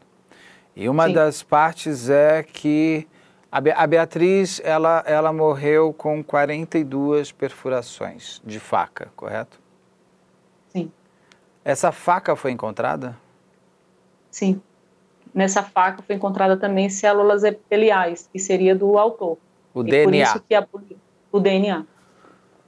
Uh, até uma coisa que, que, que, está acontecendo já em São Paulo já está acontecendo que a polícia tem já DNA guardado de muitos casos e se a pessoa é presa hoje e o DNA dela bate, ele consegue é, é, elucidar outros casos parados por conta do DNA, que eu espero que isso aconteça com a Beatriz uma hora. Essa faca era da escola? Eu não sei é, precisar isso. Né? Eu já me perguntei também isso. Mas a polícia Mas não soube responder? O não, não, não soube. A polícia não falou. Escola, pelo menos os laudos. A escola, não, não ninguém da escola reconhece se a faca era de lá, se não era porque estava tendo uma festa, de repente. Sinceramente, tem... eu, eu acho que ele nunca mostrou para ninguém do colégio. Porque isso é básico, para saber até se a pessoa levou uma faca de cato, chegou com uma faca, ou foi um crime de oportunidade da faca. Porque, de onde aparece essa faca? E a, e a, faca estava na Beatriz quando foi encontrado? Ou estava do lado? Eu, eu não sei precisar, não sei, não sei te informar. Eu, eu não, não li esse relatório, né? Mas eu já ouvi algumas pessoas falando que estavam, mas de, eu não sei te dizer de tá. certeza. Desculpa se eu estivesse sendo indelicado, não, tá? Não, pode, me... pode perguntar. Porque pode também perguntar. dentro do que eu já conheço, de, de, anos trabalhando com casos de investigação criminal, é muito comum quando são coisas assim do autor levar o objeto junto e jogar fora depois, até para dificultar a, o encontro dele. É difícil a pessoa deixar o objeto da morte ali tão junto, né, do, do, do, do, do corpo. Sim. Você fala. Fala. naqueles vídeos que mostra ele ali na lateral do colégio caminhando, como se ele fosse um franelinha, né? Às vezes eu tenho a ideia, na verdade, que ele está tentando proteger a vaga de um carro que vai estacionar. Quando ele chega lá, na verdade, ele esconde algo dentro do canteiro. Então eu uhum. imagino, né, que seja a faca que ele chega e esconde ali. E depois, quando ele recebe uma ligação, ele vai até o canteiro, pega alguma coisa lá dentro do canteiro que eu acho que é a faca, senta no meio fio e coloca ali na, como se fosse no sapato, por debaixo da calça. É, porque esse, esse moço que aparece nesse vídeo, é, que a gente vai pôr na edição, é esse que ele anda pelo... Eu não sei se ele matou a Beatriz, mas que ele quis fazer, queria fazer alguma coisa, ele queria. Ali é nítido, ele se esconde, ele põe alguma coisa na, na, na, na, no canteiro, ele esconde dos carros passando, aí ele levanta. Aquele casal vindo e ele atravessando e o casal saindo, ele em cima do casal. Aquilo é um ato de alguém que quer fazer algo, não sei o que, não sei se ele é. Agora, essa pessoa estaria ligada com esses ex-alunos? Nesse relatório, né, e pelo que eu já conversei também com a, a penúltima delegada, ela, elas acreditam que ele, como se ele tivesse sido contratado. Ele é seria o... Matado, o autor, vamos dizer, o executor, ele seria. Mas isso não, não quer dizer que é. Né? Ele, pode, ele pode ter sido a pessoa só para levar faca para dentro do colégio, ele pode ter sido a pessoa só para abordar a criança. É, é que a né? cena vai ficando cada vez mais cruel, porque é, a sensação que eu tenho é que poderiam estar alguém segurando a porta por dentro, com outros ex-alunos vendo uma criança sendo morta e ninguém Sim. fazendo nada. Seria Sim. esse o desenho do que você imagina? Eu imagino que seja isso. Uau. Que tenha pelo menos ali umas é, duas ou três pessoas próximas ao executor além do executor. Até é, o, a, o DNA que a polícia disse que tem na faca, às vezes eu paro e penso, meu Deus, será que isso não foi plantado para, de certa forma, atrapalhar a investigação? Sabe por quê, Beto? Porque é, eu entro em contato com muitas instituições aqui no Brasil, com muitos profissionais da área de segurança. E a nossa última tentativa foi o, o, sistema prisional ele tem um banco de dados de DNA. Então, o que, que a gente estava tentando fazer? Pegar esse DNA e jogar nesse sistema para a gente tentar localizar, porque se ele já foi preso em algum momento, vai estar lá o DNA dele, né? E quando essa pessoa que tá, quando essa pessoa tentou me ajudar para buscar é, é esse DNA amostra para jogar nesse sistema, foi informado que o DNA que tinha ali não era suficiente. Existe um padrão, eu não sei explicar muito bem, Isso é mas é existe um padrão, é. uma quantidade, e que essa quantidade não era suficiente para jogar nesse, nesse programa para fazer essa busca. Isso é, isso é muito estranho, para mim é muito estranho, porque. E como é que eles vão ter certeza que esse DNA é do autor, se não é seguro o suficiente para rodar nesse sistema? Então, são muitas perguntas né, que eu tenho e que a polícia não responde. Há uma distância muito grande entre a polícia e a gente, principalmente agora, depois que eu fiz a denúncia contra é, é, é esses policiais. Então, eles, não existe mais diálogo, não existe mais nenhuma uhum. relação entre a gente. Então, assim, são muitas dúvidas. Eu tenho uma outra dúvida também. É, quando surgiu a história do DNA, eu logo fui procurar pessoas da área. Então, eu conversei com um doutor em genética e ele me explicou como funciona a questão da, da comparação, da quantidade de amostra que é, se é ou não é suficiente para identificar. Então, ele me disse assim, Lucinha, é basicamente se tiver 1% de um cocô de um mosquito ali, né, eu consigo fazer a comparação se for da mesma pessoa. Eu consigo. Eu só preciso do reagente humano para fazer isso. Ok. Aí eu fui conversar com a delegada, porque na época tinha um relatório que dizia que foi encontrado quase 30 amostras de DNA em, é, na, na, roupa de Beatriz. Eu, se vocês não conseguiram identificar, é, não, não, houve um, uma identificação ali, não, porque o estudo diz que é insuficiente, as amostras que tem na roupa de Beatriz são insuficientes para fazer é, essa comparação. Então, eu tenho dúvida em relação a isso. Será que o sistema que eles, que eles têm é, é, é desatualizado? Existe algo mais novo que a gente possa fazer né, essa busca para chegar e realmente identificar 100%? Eu, eu tenho uma dúvida muito grande em relação a isso. Deixa eu ir para uma outra pergunta agora. Você fala na linha de investigação que vocês também estão olhando como um ritual satânico? Porque é, quais são por... os elementos que te trazem essa possibilidade? É, o brinco de Beatriz é muito suspeito, a quantidade de perfurações também. O que, que aconteceu? O que, que aconteceu com o brinco da Beatriz? Isso eu não sei. sumiu, ele foi substituído, na verdade. Tiraram um, um brinco e, e colocaram outro. Eu vou te mostrar aqui. Quando eu recebi, quem recebeu o brinco lá no ML foi uma parenta nossa, né?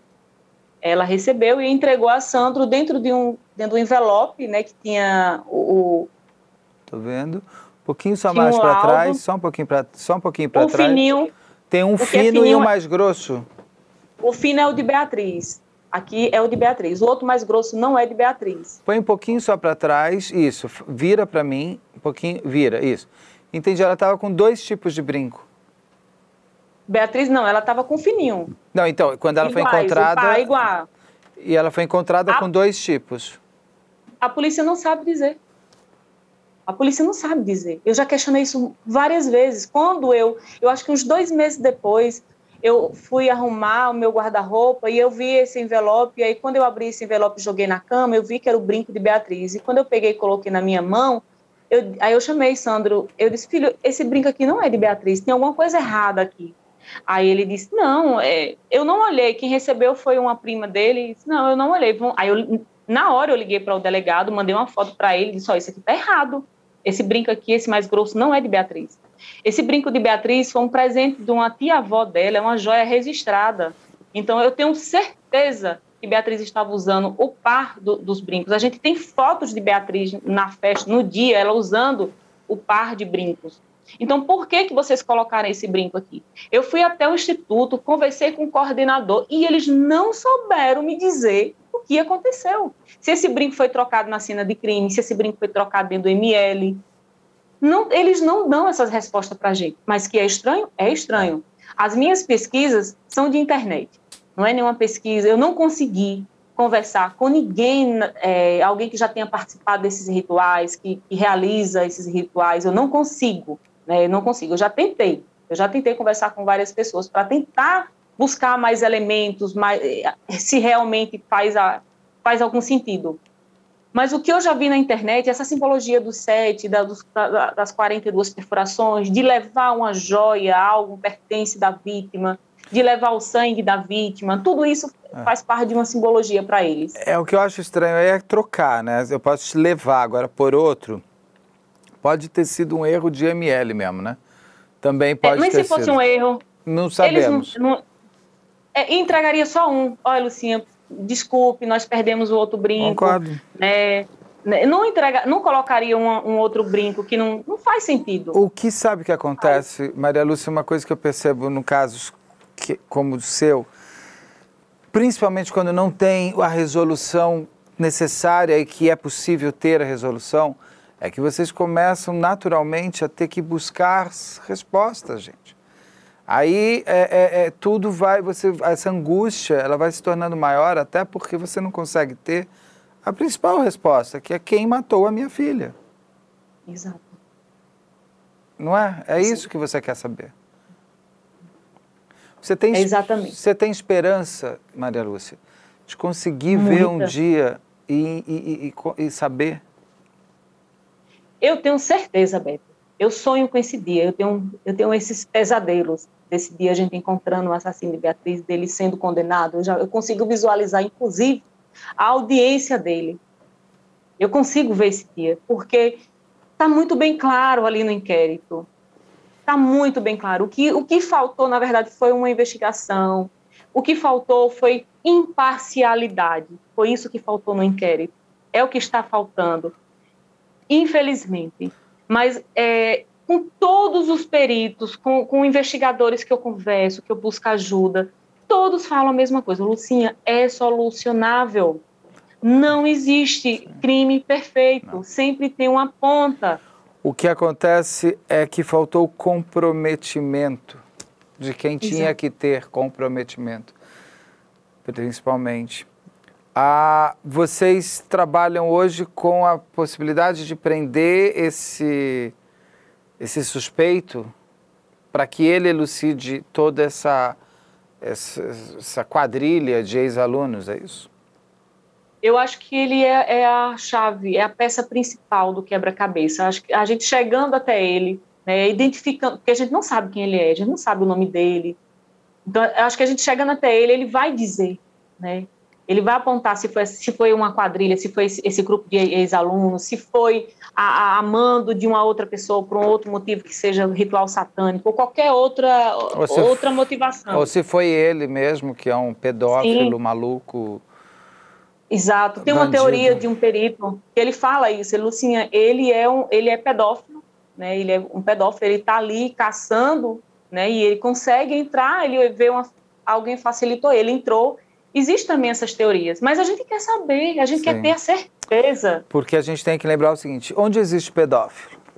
Onde existe criança. Onde Exato. existe criança? Numa escola. É a porta que ele quer entrar, né? Então, é, o que, que você perguntaria? Perguntaria não. O que, que você vai perguntar para o autor da morte da Beatriz quando você encontrar com ele?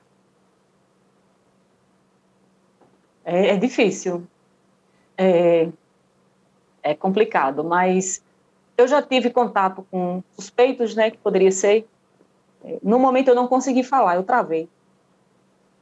Eu não consegui perguntar nada, mas eu tenho certeza que sendo ele confirmando através de exames e, e outras, é, eu acho que o principal eu iria perguntar a ele por que que ele fez isso? Por que ele tirou a vida de um inocente? Por que ele tirou a vida de uma criança?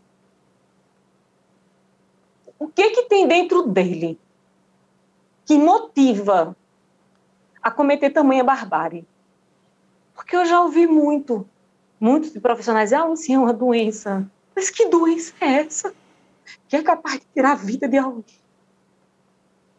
Não entra na minha cabeça isso. Então, é um ser muito cruel que tem que ser retirado da nossa sociedade. E que, sinceramente, eu acho muito difícil uma recuperação de alguém que é capaz de tirar a vida de outro com tamanha barbárie, sabe? Assim, eu acho que é alguém que não tem mais condições de viver em sociedade, não tem tratamento para essa pessoa.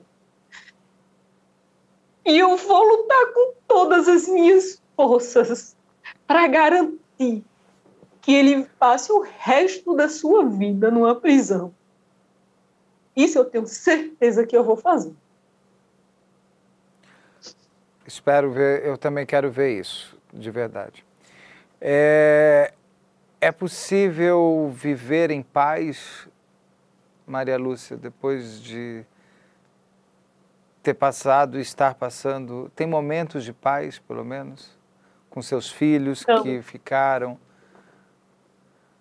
Não tem, Beto, não tem porquê. Quando eu vejo meus filhos juntos, minha família junta, tá faltando um pedacinho ali.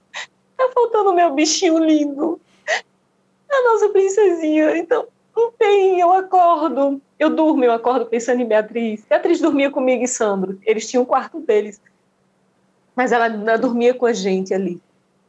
Não consigo. Teve um momento de muita felicidade muita felicidade em 2018, quando a nossa netinha nasceu, filha de Samira, que eu consegui pegar ali no braço. Eu, eu, eu virei para a médica e disse: Meu Deus, eu nunca imaginei que eu ainda iria sentir esse sentimento dentro do meu coração. Sempre que eu olho para a nossa netinha, ela tem os olhos de Beatriz, são idênticos os olhos. Então eu sinto esse, essa felicidade, mas não é paz, não é paz por quê? Eu vivo em função da investigação, Beto. Eu vivo em função. Se eu recebo uma denúncia no estado do Ceará, eu vou para o Ceará tentar é, participar de perto. Se eu recebo uma denúncia no Rio Grande do Norte, eu vou para o Rio Grande do Norte tentar acompanhar. Se eu recebo uma denúncia no Piauí, eu vou para o Piauí. Às vezes eu estou em casa de madrugada, eu recebo uma ligação. Eu, como eu já tenho uma rede de contatos de policiais pelo Brasil todo, então, eu sempre tento buscar mais informações. Quando eu vejo que é algo forte, eu não consigo me conter. Eu pego o carro e vou. Então, eu acho que pais eu nunca vou ter enquanto eu não ver eles verdadeiramente presos, condenados ali. Estão ali. Eu acho que eu só vou ter paz no dia que eu chegar em casa e, olha, eu tenho a certeza de que eles estão no presídio ali cumprindo pena. Aí eu acho que nesse dia você. Talvez tenha paz. A, a sua filha teve uma, uma neta, te deu uma neta de presente. E o seu filho está como? É, Leandro está com 16 anos hoje, é um rapaz enorme. Sofreu muito, porque ele era muito ligado, muito próximo a Beatriz. A idade de, a diferença de idade entre eles é muito pequena, são três anos. A gravidez de Beatriz não foi uma gravidez programada, então foi muito próxima ali. É, Leandro ele passou por muitos anos de tratamento. Na pandemia foi que nós nos afastamos, mas ele já vai retornar novamente. Mas ele já evoluiu bastante, mas ele ele sofreu muito. Tudo que você possa imaginar. É, criou-se uma rede aqui no Vale de São, São Francisco para nos ajudar. Psiquiatras, psicólogos, é, muitas pessoas, vários profissionais da área da saúde, que nos ampararam ali desde o primeiro dia. No primeiro dia que tudo isso aconteceu, eu, é, a empresa que eu trabalhava prontamente já começou ali esse, esse, esse esse trabalho. O colégio nunca nos ofereceu, o colégio nunca perguntou: ah, vocês estão precisando de alguma ajuda? Nunca. Mas essa rede de profissionais da saúde que eles nos ampararam, eles, eles viviam dentro da nossa casa, a gente recebia visita diariamente. Então, assim, isso foi fundamental, isso foi importante demais para que a gente conseguisse restabelecer emocionalmente, né, e, e tentar voltar a uma vida que não tem como. Eu mesmo não consegui voltar para o meu trabalho. Eu tentei, mas não consegui por conta dessa, dessa dinâmica, dessa rotina. É que é, é, que é uma rotina longa, é incansável e cansável e necessária. Eu ia perguntar da escola se ela te deu apoio e me, me choca muito ouvir que uma instituição, principalmente dita religiosa, não tenha a maior dádiva de qualquer religião que é a compaixão. E ainda mais em algo que aconteceu dentro de sua própria instituição. É, eu não sei como que as pessoas que trabalham conseguem viver. Você e seus filhos saíram dessa escola, acredito. A sua filha já estava, Samira estava se formando. O, o Leandro, ele permaneceu na escola? Não, né? Saiu. Não, não, não. Eu tinha certeza que o crime foi contra o colégio ou contra alguém lá no colégio. Então, eu tinha muito medo. Tudo que eu queria era, era tirar. Então, eu pedi Sim. minha advogada, até porque os primeiros meses o comportamento do colégio já foi demonstrando Sim. ali. Né? Então, é, eu, eu, tudo que eu queria era ficar longe dali. Era a distância. E você e Sandro se uniram ainda mais? Muito mais. Muito mais. É, isso nos tornou mais é, íntimos, mais amigos também. Aumentou mais ainda. O amor sempre existiu, mas essa essa aproximação, a confiança principalmente, né?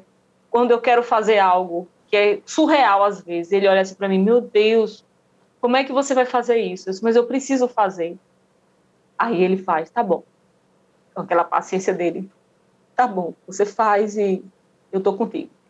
Como, por exemplo, essa caminhada, né? Quando eu falei que ia fazer, ele, ele tentou no início tentar me impedir, tu vai sofrer muito. Mas aí a gente tem esse acordo, não tenta me impedir. Hoje eu prefiro é, pecar por ter feito, né? Me arrepender, me arrependi do que eu fiz, mas eu não quero mais me arrepender do que eu não fiz. Então ele sempre me dá apoio. Espero que esse entre saia de delegados pare também, porque já foram cinco delegados, não é isso? Cinco delegados, mas hoje tem são três dele, quatro delegados atuando. Quatro, quatro no delegados, caso da Beatriz. Quatro, quatro, delegados atuando e mais três que saíram, ou seja, nós sete. temos aí sete, sete delegados. Lúcia, muito obrigado, Lúcia, por a gente conversar de novo. A gente Eu conversou, que agradeço. A gente conversou no final de 2021. E aí a gente ia até colocar a live da Beatriz Angélica como a última do ano e eu falei, vamos começar o ano, porque no final do ano as pessoas vão para Natal, Ano Novo, eu achava que eu tinha que começar o ano falando desse caso para ficar forte o ano inteiro. E aí veio a surpresa agora da da prisão do Marcelo da Silva, né? que seria o suposto assassino da Beatriz. Então, eu queria, por isso que eu pedi para conversar de novo com você, só para a gente atualizar todo esse seu percurso que faz, faz um mês e meio que a gente conversou, mas parece que faz um ano de tantos acontecimentos. Verdade. Não é? Então eu queria, primeiro eu queria ir lá para trás um pouquinho, para a gente, você me, me contar o, como que teve a ideia de fazer aquela grande maratona? Como é que foi aquela grande maratona que vocês passaram? Foram 700 quilômetros, é isso? Por quê? Que, como isso. foi esse momento?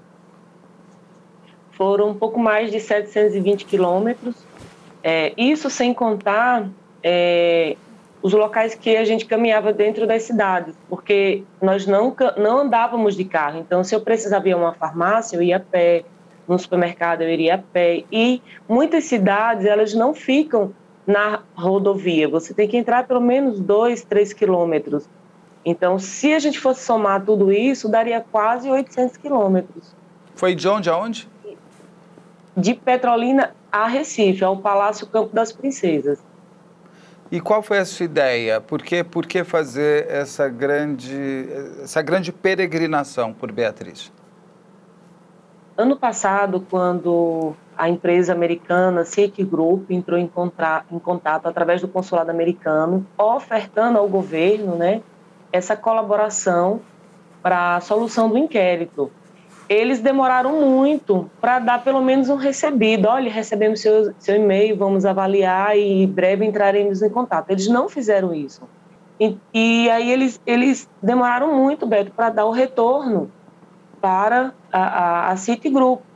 Né? A Citigroup enviou um e-mail para mim em setembro de 2021.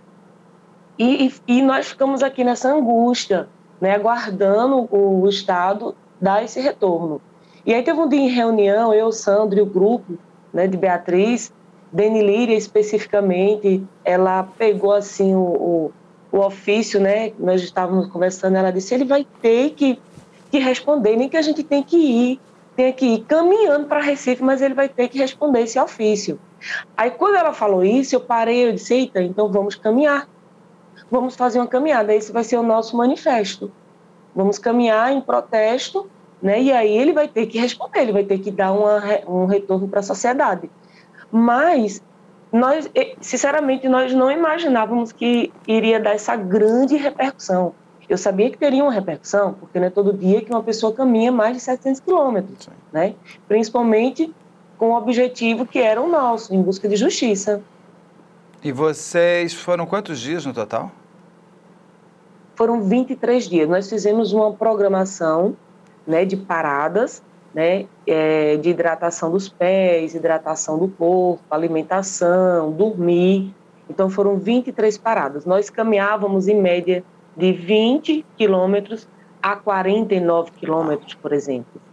Tinha, teve dois dias, dois trechos, por exemplo, que nós caminhamos em dois dias praticamente 100 quilômetros. E todo mundo que começou terminou ou alguém, alguém foi alguém foi largando no meio? Não. Não, todas as pessoas que ali, né, é, eu, Sandro, o grupo de Beatriz, que é a Deni Líria, o Kleber, o Marcos, nosso advogado, o doutor Jaime, é, Charles também, nós tínhamos dois carros ali nos dando suporte, nos dando apoio, né? Então, todos que iniciaram com a gente no dia 5 de dezembro em Petrolina, concluíram a caminhada no dia 28 de dezembro. E também a dona Ana. Dona Ana, ela é de Recife, ela é uma senhora aposentada e ela já tem práticas de caminhada. E quando ela soube da caminhada através da imprensa, ela entrou em contato comigo através do, da página do Instagram de Beatriz e perguntou se poderia caminhar. E a gente prontamente respondeu dizendo que sim, qualquer pessoa poderia acompanhar desde que cumprisse aqueles protocolos de segurança sim. que nós tínhamos elaborado ali para a caminhada. E aí, imediatamente, ela já se organizou e ficamos em contato. Três dias antes da caminhada, ela veio para Petrolina né, e realizou a caminhada conosco. Várias pessoas realizaram a caminhada em trechos de uma cidade para outra, né? E, e isso foi muito bacana, foi, foi assim, emocionante, Beto. Foi, a, foi uma experiência espiritual que eu vivi nesses 23 dias que, sinceramente, eu, eu não, como, não tenho como descrever em palavras essa experiência espiritual. A sensação, Mas, a é... sensação que eu tenho, a gente, a gente conversou faz pouco tempo, mas é que você parece um pouco mais leve até. Não sei se é o fato da caminhada só ou do, da descoberta do assassino, mas você está me parecendo mais leve que quando a gente conversou lá no final de novembro. Os dois, os dois, Beco, porque a caminhada eu tive contato com muitas Lucinhas e muitos Sandros, muitos casos de muitas Beatrizes em Pernambuco. E, e isso também, de certa forma, no, é, traz aquela sensação de que é, não é só a minha filha, como, por exemplo, existe uma teoria né, que o caso de Beatriz está sendo sabotado. E realmente ele está, o inquérito está sendo sabotado, ele foi sabotado, né? Mas eu pude perceber que é uma prática. Não é só o caso de Beatriz que é sabotado, muitos outros casos também são sabotados. Por quê? Porque a Polícia Civil ela não tem estrutura, né, não tem efetivo suficiente.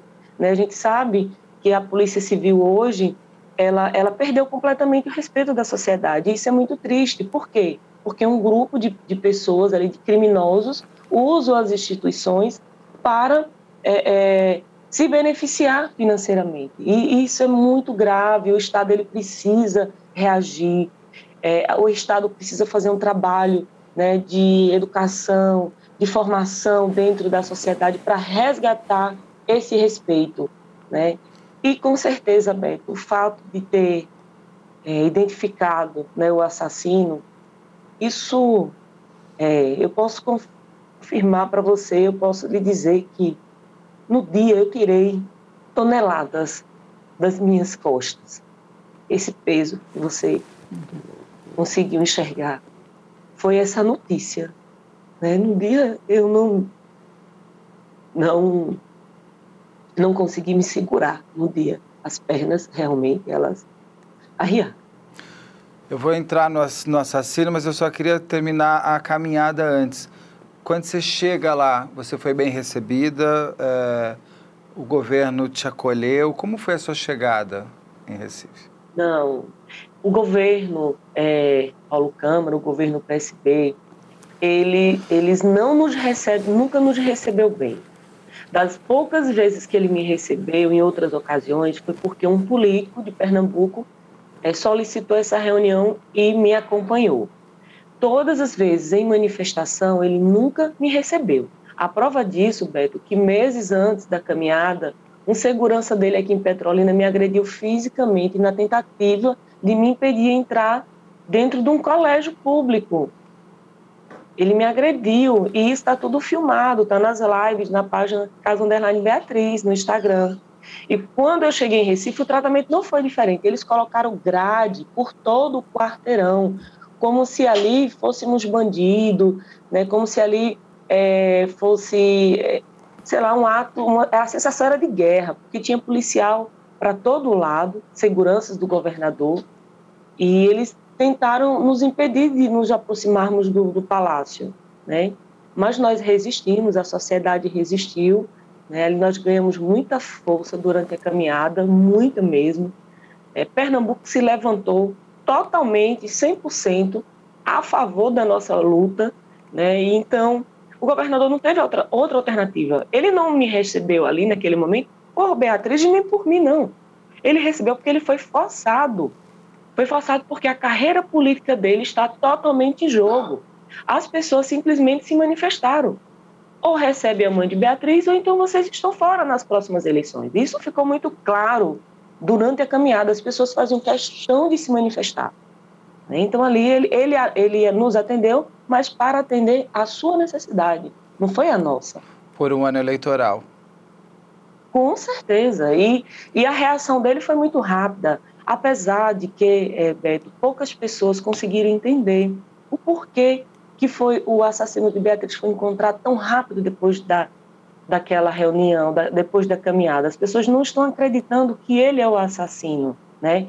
E, e eu gostaria muito de ter essa oportunidade de, de passar né, para a sociedade o porquê, o que realmente aconteceu, né? É, é, porque eu tenho, nós temos certeza que ele é o assassino de Beatriz. E não é só pelo fato do exame do DNA, ali foi um checkmate, né? ali é um checkmate que a polícia tem, que a promotoria vai poder trabalhar durante o júri, né, para levarmos à condenação. Mas as pessoas precisam entender que naquele momento ali eu fui levar é, uma reivindicação e uma denúncia muito grave ao governador. Ele precisava ter conhecimento do que estava acontecendo, porque meses atrás, ano passado, na verdade faz um ano agora, quase que um ano, que eu fui informada. Muitas pessoas me ajudam, bem, muitas, é, por todo o país, inclusive de outros países, que é o caso da Citigroup. É um grupo de, de, de profissionais extremamente competentes, são policiais, ex-policiais é, aposentados, que se reuniram, formaram uma empresa. O senhor Fred Ponce é o presidente dessa empresa. E ele vem me orientando diariamente. Diariamente ele me orienta no inquérito de Beatriz. Então, assim, uma ajuda muito grande. E alguém aqui no Brasil entrou em contato comigo, né? E fomos é, conversando, ele me dando orientações, principalmente em relação ao banco de dados de DNA. Né? É, é, essa lei ela passou a vigorar em 2016, os estados já começaram a reunir ali né, é, perfis genéticos de criminosos já condenados, porém esses perfis é, eu ainda acho muito limitado, Beta, a nossa legislação é muito limitada, então são poucos os que vão para o banco de dados, a gente precisa ampliar, a gente precisa promover uma campanha para ampliar eu defendo, Beto, que todos nós precisamos estar nesse banco de dados. Quem não deve, não teme. Nessa história de que você está produzindo prova contra si, isso é preocupação de quem já está pensando em, uhum. em cometer um mal, em fazer um mal. Mas, enfim. Então, ele vai, me apresentou. É, a gente vai entrar também nesse banco de dados para falar disso também, mas ele te apresentou? Ele me apresentou provas. Ele mostrou para mim que o DNA da faca do assassino, o DNA que foi encontrado na faca, esse DNA não está no banco de perfis de dados nacional. Ele disse: Eu tenho certeza absoluta, ele não está. E aí nós fomos conversando e ele foi me explicando: Lucinha, esse banco de dados existe um padrão, né? Então, grosseiramente falando, é, vamos dizer que esse padrão são 13 pontos o perfil do, de, do assassino, da, da faca, o que estava na faca, só tinha cinco pontos. Né? E por isso não foi é, inserido neste banco de dados. E, e ele me apresentou provas. Então, Beto, eu atirei no que eu vi e acertei no que eu não vi no dia 28 de dezembro, lá no Palácio Campo das Princesas. Porque é isso em, que, você le... foi isso que você levou para o governador? Essa foi a demanda, essa foi a pauta da reunião. Né? Além dos dois pedidos, que era nos ajudar a federalizar através de um, de um ofício né, para a PGR, dizendo que concorda com a federalização e que iria contribuir com a federalização, ou então que ele aceitasse os peritos americanos. Por quê? Nós já tínhamos, com os peritos americanos, já contactado um laboratório nos Estados Unidos para refazer essa perícia da faca, para colocarmos nesses padrões né, que o banco exige e a gente identificar o assassino. Por quê? Tanto os americanos quanto essa pessoa aqui no Brasil que, que, está me auxiliando, ele disse o seguinte, Lucinha, o assassino de Beatriz é um assassino em série, ele é um psicopata, então com certeza ele, ele já agiu, né? ele já foi preso, ou, ou pelo crime de assassinato contra criança, ou, ou crime de pedofilia, ou por roubo, o perfil dele é esse. Então nós vamos identificar. Então, isso, Beto, isso imagina a ansiedade que eu vivi todos esses meses. Eu aqui com a empresa americana dizendo que tem condições de, de, de, fazer esse exame, de, de colocar nesses padrões. Essa pessoa aqui no Brasil dizendo, se você colocar nos padrões, eu coloco no banco de dados de, de DNA nacional. E do, de contrapartida, o governo, Paulo Câmara, do PSB, simplesmente parado, inerte ali, dizendo que existe uma legislação que não pode receber ajuda dos americanos e, e dizendo que não pode aceitar minha ajuda financeira para realizar essas perícias. Mas de, no dia eu fui municiada né, de argumentos para o governador e para a sua equipe que estava lá. Eu mostrei para ele que no inquérito de Beatriz, no, no próprio inquérito de Beatriz, o delegado na época, que era o, o delegado Marcione Ferreira, ele pediu dinheiro para o Colégio Auxiliadora para fazer uma perícia em Minas Gerais, numa empresa privada. Beto, você é da área, você é, você sabe que não existe legislação que impeça. Não existe, no nosso país ainda não tem legislação que impeça ou que, que diz que, que pode ter, né, que afirme. Não tem. Eu digo isso porque eu consultei diversos juristas Sim. aqui no Brasil. Né? Então, todos foram unânimes. Luciano, não, vemos, não estou vendo nenhum problema. O que pode acontecer no futuro é o advogado de defesa dele questionar o fato de quem realizou essa perícia não foi uma instituição pública.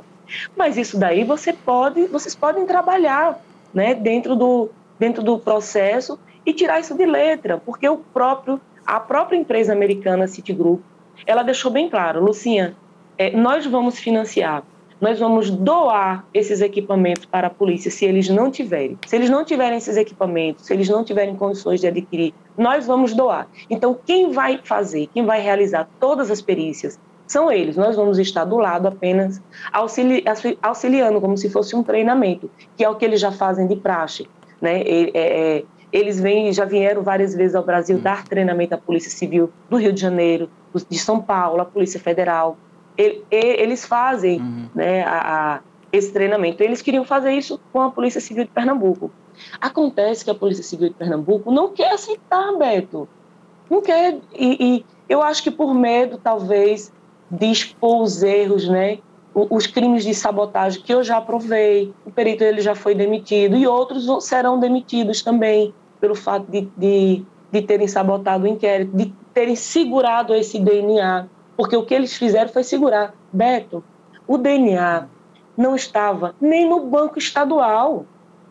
Por isso que eu digo que eu, acertei, eu atirei no que eu vi e acertei no que eu não vi, porque lá no dia eu desafiei o secretário de segurança na mesa. E lá, além da comitiva que foi caminhando comigo, tínhamos parlamentares de Pernambuco e parlamentares do estado da Bahia, porque nós somos Sim. naturais da Bahia então, parlamentares da Bahia também nos acompanharam na caminhada e na reunião. Então, vocês podem confirmar, inclusive, com ele. Sim.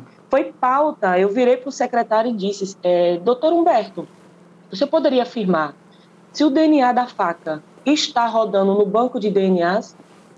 E ele veio me dar uma explicação teórica de como funciona isso. Doutor Humberto, vamos só pular essa parte. A resposta é muito objetiva, é sim ou não. Você vai dizer se está ou se não está. E se não estiver, o porquê que não está. Mais uma vez ele tentou enrolar, aí eu virei para o governador e disse, governador, ele não sabe responder porque ele é, um, ele é novo, ele entrou recentemente na polícia como secretário, então provavelmente ele não teve acesso ainda a essas informações. Mas eu posso dizer é, para o senhor afirmar que não está. O DNA do assassino de Beatriz não está no banco de dados. Ou seja, não está sendo confrontado diariamente, porque esse banco ele é alimentado diariamente. Uhum. Todos os dias entram ali nesse banco de dados assassinos, né, é, condenados pela justiça. E do Brasil e todo. Isso, e do Brasil todo, Sim. porque eu estava falando, né, nesse, eu estou falando aqui com você, mas eu não, é, eles entenderam que eu estava falando do estadual. E aí o secretário, ele entendeu o que eu estava falando. E prontamente depois da nossa reunião, ele foi atrás, ele foi procurar saber por que, que o DNA não estava. E aí eles colocaram o DNA no banco e identificaram. E isso, Beto, a gente sabe que é rápido. Se Sim. esse banco já existisse lá em 2015, né, e a polícia, o delegado ali, tivesse né, o material genético e tivesse colocado na, no banco de dados, é, seria é imediato, é imediato.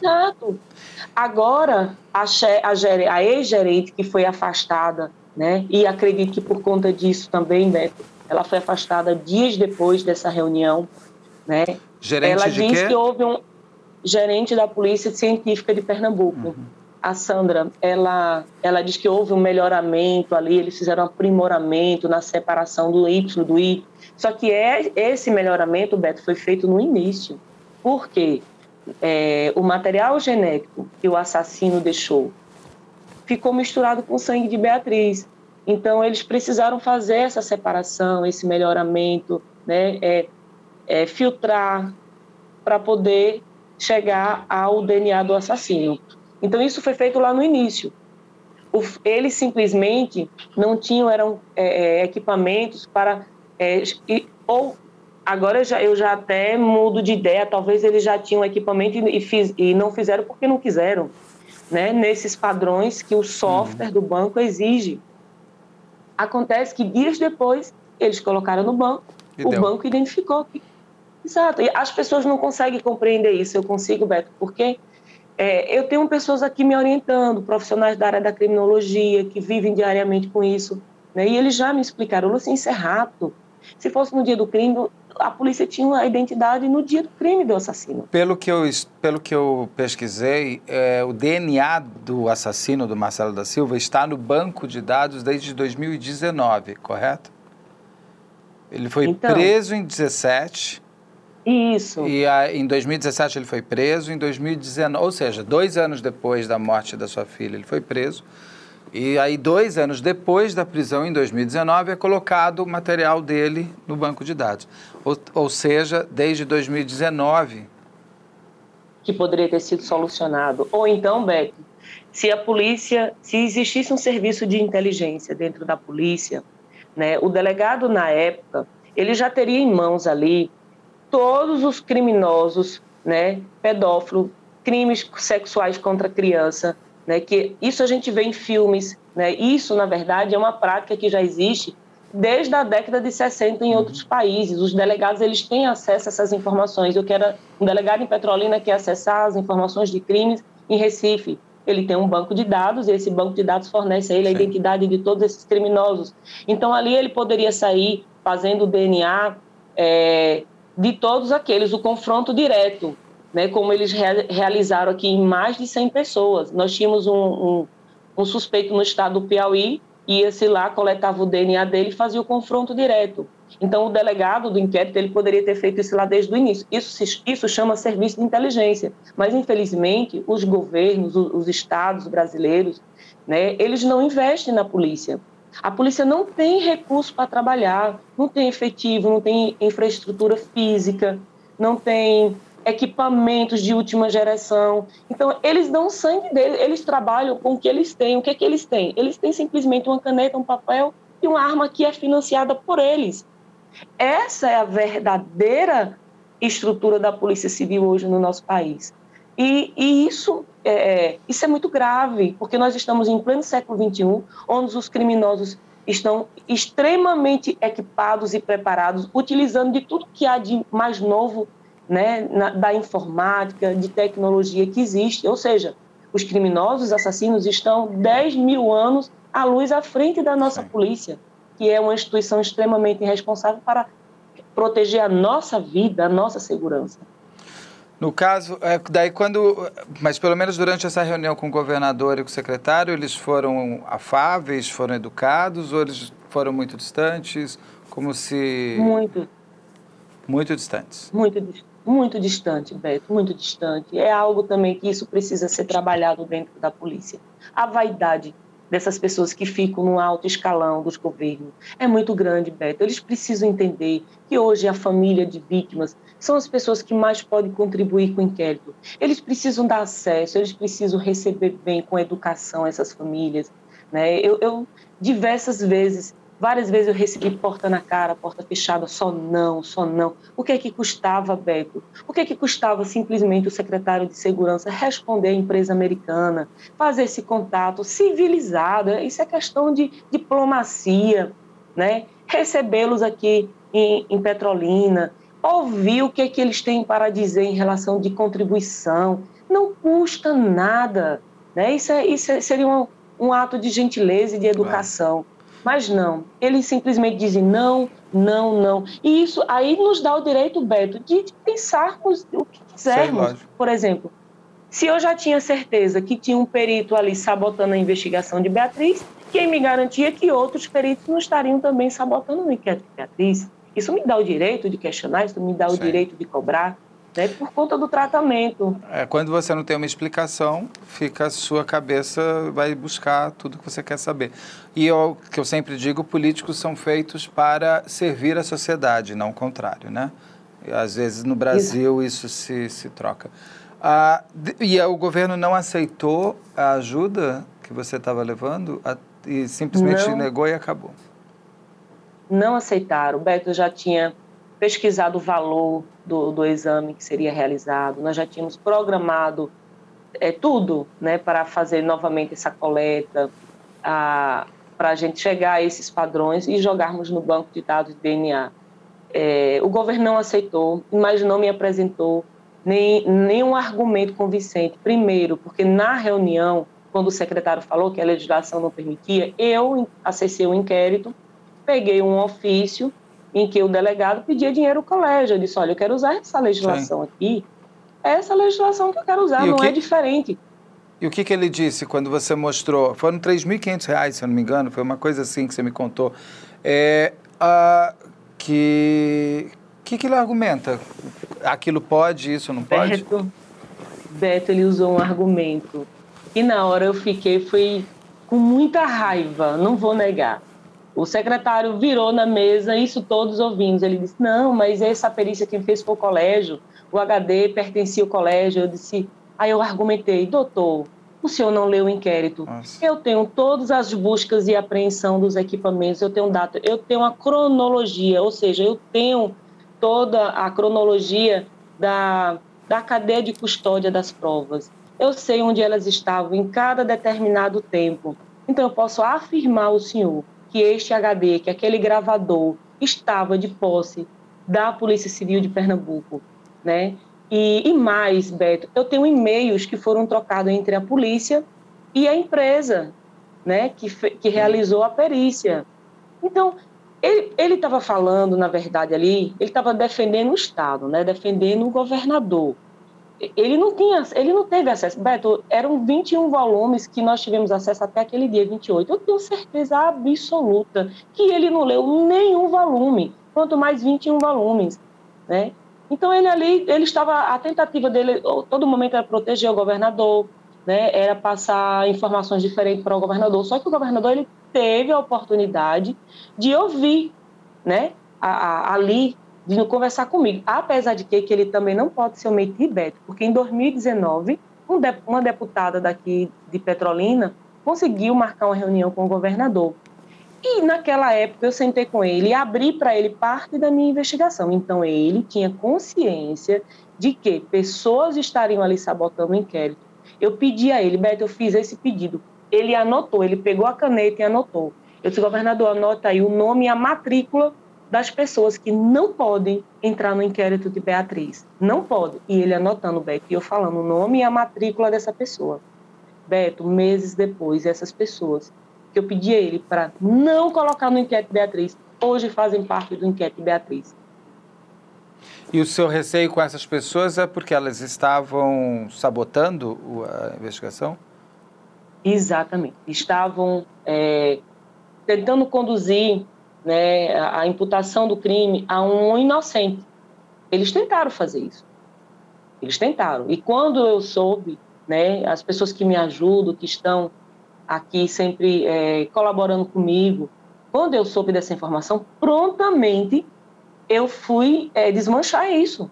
Né? Eu procurei a família daquela pessoa que eles iriam imputar o crime, conversei com essa pessoa e descobri coisas mais graves. Por exemplo, a, alguém da família dele foi ameaçado. Foi ameaçado para dizer: olha, você tem que dizer que aquele vídeo ali é ele. Se você não falar, eu vou plantar drogas aqui na sua casa e vou prender você. Eu tenho tudo isso gravado e a, essa denúncia já está no Ministério Público. Na época, eu levei essa pessoa, né, ela, ela estava muito nervosa, muito preocupada. É uma família simples, uma família muito humilde e eles estavam muito nervosos. Eu levei, fui com meus advogados, levei eles até ela até o Ministério Público e a, a denúncia ela foi feita simplesmente o Ministério Público ficou inerte, Beto. O Ministério, o Ministério Público não fez absolutamente nada. Receberam a denúncia e ficaram lá parados. Isso é muito grave, Lógico. muito grave. E qual é o interesse dessas pessoas é, que você apontou para não entrar no inquérito? Eles estavam defendendo alguém ou eles queriam logo resolver do custo que custar? Põe um inocente na eu, cadeia e encerra esse assunto. Qual que era o interesse? Eu acredito, eu acredito que era dinheiro e esse sentimento. Vamos encerrar logo, botar logo um ponto final nessa história e acabar. Eu acredito que era a motivação era isso, dinheiro, né? Porque o perito quem, colégio. Quem? O, co o, o colégio o colégio pagou pagou para o perito Diego Leonel. Beto, eles, dias depois do crime, ele já estava dentro do colégio, trabalhando para o colégio. Eu tenho essas imagens. Eu vi, Eu ele, foi até, ele foi até exonerado porque ele estava fazendo até um serviço de, de consultoria de segurança, não é isso, para o colégio? Isso foi a justificativa que ele deu, né? Foi isso que ele apre tentou apresentar. O que já é estranho, né? For... Não, a lei, ela já existe para isso. A lei que proíbe né, os, os funcionários públicos da área de segurança ter participação direta, administrativa em empresas privadas é justamente isso, para garantir, né, garantir a imparcialidade nas investigações, para as vítimas terem esse direito dessa imparcialidade. A partir do momento que ele, sabotando ou não é o inquérito, está trabalhando do outro lado, aliás, nos dois lados, me dá o direito não. de questionar a sua idoneidade. Lógico. E ele foi afastado, foi né? Aconteceu. Ele foi afastado. A demissão dele saiu no dia 28 de dezembro. O governador assinou na nossa frente a corregedoria, né, é, indicou pedindo a demissão dele, confirmando que ele trabalhou, mas eles não confirmaram a questão da sabotagem. Mas eu tenho mais provas. Inclusive, quando eu fiz a denúncia, eu disse ao delegado corregedor, eu disse, olha, eu estou dando a vocês pouco mais de 10% do que eu tenho da nossa investigação. A sua investigação ela tem que ser melhor do que a minha, porque do contrário vocês vão passar vergonha. Né? Por quê? Eu vou de... eu... essa denúncia eu vou levar ao Ministério Público Federal. O STJ acolhendo o nosso pedido de federalização, quem vai entrar na investigação é a Polícia Federal. E eu vou passar para ele todas essas informações, tudo que eu tenho. E eles vão conseguir chegar às outras pessoas que estão colaborando na sabotagem do inquérito Beatriz. Se a motivação deles é dinheiro, se a motivação deles é virar, é, é, é proteger a verdadeira identidade de quem encomendou o crime, né, a Polícia Federal vai identificar, porque eu tenho mais elementos. Acontece que eles não foram, Beto. Eles simplesmente pegaram ali as imagens, algumas imagens que eu entreguei a eles, né? E realmente ele, o Diego Leonel, não tinha como dizer que não que não não estava lá dentro né? Eu te, levei testemunha também. Então ele não teve outra alternativa a não ser dizer que realmente estava trabalhando, mas que estava fazendo um projeto, um plano de segurança. Mas isso ele tinha que dizer que ele estava se defendendo. Agora a polícia tinha a obrigação de fazer quebra de sigilo financeiro, telefônico, e-mails eletrônicos dele, das pessoas que estão trabalhando com ele ali em contato, porque vi, apesar de ser um colega de trabalho, mas vira um amigo, né? Então existe aquele vínculo é, familiares dele, né? O próprio colégio, por que não foi quebrado o sigilo financeiro do colégio? Né? Porque eu ainda pontuei, só mais de uma empresa está participando desse plano de segurança. Então, vocês precisam fazer essa quebra de sigilo financeiro, vocês precisam fazer a quebra de sigilo dessas pessoas que estão, estão em contato com o Diego. Diego estava ali com pelo menos mais três pessoas. Foi feita a quebra de sigilo dessas pessoas? Não. A polícia não fez nada, Beto, só pegou as imagens, o depoimento da pessoa que eu levei e ponto, acabou. Disseram que ele tinha que ser demitido. E ele foi demitido dia 28 de dezembro de 2021? De 2021. Só porque você fez essa grande... Caminhada. Caminhada, senão ele estaria ainda no inquérito. Até hoje, trabalhando, trabalhando. com cargo de chefia, ele tem cargo de chefia. Ele é amigo dessa gerente também, a Sandra, são amicíssimos, né? E, e ninguém foi investigado. A gente vai entrar nesses quem estaria por trás e tudo mais, aí eu quero continuar só para entender a caminhada. Acabou a reunião, como você se sentiu? A volta para casa, como foi? É, ele, o, o governador assinou né, o documento, documento esse que nós elaboramos, né, porque passamos ali quase três horas, Beto, Poucas pessoas sabem disso. Passamos ali três horas, nós, nós fazíamos um texto, mandavam para a chefia de gabinete deles, eles avaliavam, faziam correções, mandavam para a gente. A gente recebia novamente, fazia correções enviava novamente. Foram quase três horas assim. Nesse, nesse dia que você encontrou com o governador. Lá, isso. Produzindo o quê? Esse documento era, era o quê? Era a demissão do Daniel? Não, não é isso só. Não. Era Esse o quê? documento que que era era ele sugerindo a federalização, é, era ele dizendo que iria colaborar com a federalização, né, que não se colocava contra a federalização. Nossa advogada que ficou em Petrolina, foi ela, a doutora Cleane, que fez todo, toda essa comunicação. Né? Então, ela sempre nos mantém, porque ela já sabia o texto que, é, que era importante para a federalização. Né? Hoje nós temos um documento assinado pelo governador, um governador de estado, um chefe de estado, dizendo que a sua polícia é ineficiente. Nós temos. Nós temos um documento. Beto, você acha que se em 2028 né, aquele material genético que eles estariam trabalhando, que como a Sandra, gerente da Polícia Científica, falou, que eles já teriam um perfil, tu acha que o governador assinaria esse documento? Desculpa, você falou 2028, não. Não, 2021. 21, é, tá. Ela na, na, entrevista que ela deu a, a Sandra, ela uhum. disse que ele, ele, a polícia já tinha né, informações de que aquele suspeito era ele, que era ele o autor, né, por conta do DNA. Eles só precisavam fazer um melhoramento genético para poder ter certeza. Tu acha, Beto, que o governador iria se expor daquela forma como ele se expôs, né, colocando em xeque-mate a sua vida política ali, né? dizendo que ele é incompetente, dizendo que a polícia dele é incompetente e que recomenda a federalização, você acha que ele Não. assinaria esse documento se ele soubesse que já teria a possibilidade de já identificar o autor do crime? Não.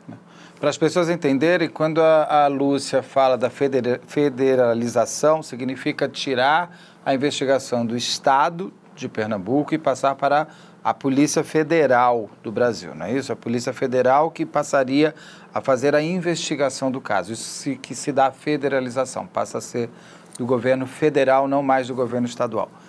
E ele assinou esse. Você, hoje você poderia mandar para o procurador-geral solicitando que a Polícia Federal entrasse no. Mas você não fez isso, porque agora como. E... Ou vai fazer?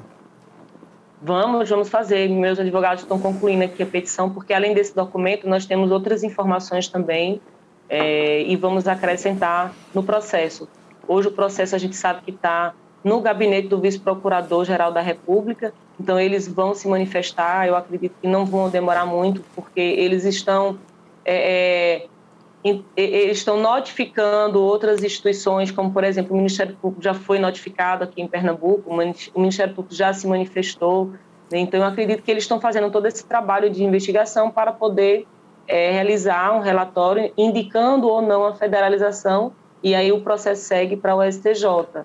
Né? Então, eles que vão decidir. A gente, e nós estamos muito confiantes, Beto, que o pedido seja aceito, porque é, além de que algo muito grave que foi tirado de Beatriz, né? São, são direitos fundamentais que foram tirados de Beatriz, né? E, e a, a, a, nossa justiça ela precisa garantir isso, né? E, e de que forma? dando a Beatriz uma investigação imparcial. Infelizmente, a Polícia Civil de Pernambuco está toda comprometida nesse sentido. Hoje fica muito difícil a gente acreditar né, no interesse da polícia em solucionar o inquérito de Beatriz. Eu, eu estou afirmando que ali é o assassino de Beatriz, por quê? Porque é, eu tenho pessoas da área de criminologia que me orientam, então os peritos americanos, os nossos advogados aqui na área de criminologia. Então, é, eles conseguiram identificar na, no vídeo, na confissão dele, pontos importantes que só saberia dizer o próprio autor, o assassino, né? o, de, o exame de DNA, que eu sei que isso é uma prova científica. Né? Enfim, tudo isso. É, eu tenho uma relação de respeito hoje com o atual delegado, que é o João Leonardo. Nós nos respeitamos, diariamente conversamos. Né? Depois do dia 28, depois de toda aquela é, repercussão nacional do, da, da caminhada é, nós, nós estamos mantendo essa relação de respeito. Mas a confiança ainda é difícil, Beto. Ela é muito difícil a confiança. Então, por isso que sempre antes de me manifestar, eu consulto os americanos, eu consulto meus advogados, né, para eu poder confirmar Sim. algo que eles estão falando. E a, e a Polícia Federal entrar no caso ainda é importante por quê? Muito importante. Nós não temos é, dúvida da autoria do crime esse o Marcelo que foi apresentado pela Polícia Civil é ele o autor do crime. Foi ele quem tirou a vida de Beatriz. Mas nós não acreditamos, Beto, na motivação que o secretário apresentou naquele dia, porque o delegado até ontem ele disse não tenho ainda certeza da motivação, preciso concluir a investigação. A investigação ainda está em andamento. Quando eu concluí-lo, sim, eu vou me manifestar referente à motivação do crime. É, a motivação, olha só, um secretário que se manifesta na motivação do crime. A investigação ainda está em andamento. Né? O que era que era para ele ter feito naquela coletiva? Não se manifestar. Primeiro, não era nem para ele falar, quem deveria ter falado Sim. era o próprio delegado. E, e, na verdade, aquela coletiva não era nem para ter acontecido, Beto, naquele momento.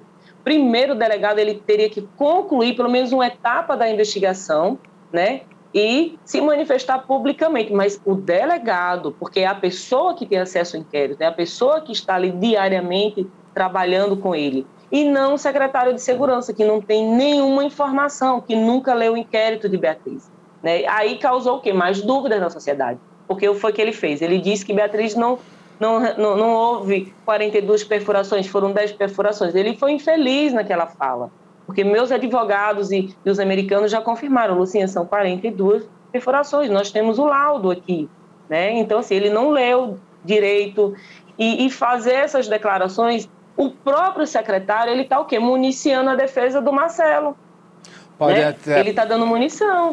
Podem até ser perfurações, não todas, algumas superficiais, mas são 42 perfurações, isso é indiscutível. A gente, a, a, gente vai chegar na coletiva que eu sei até que eles não deixaram você participar no começo, você se obrigou, foi mais uma porta fechada.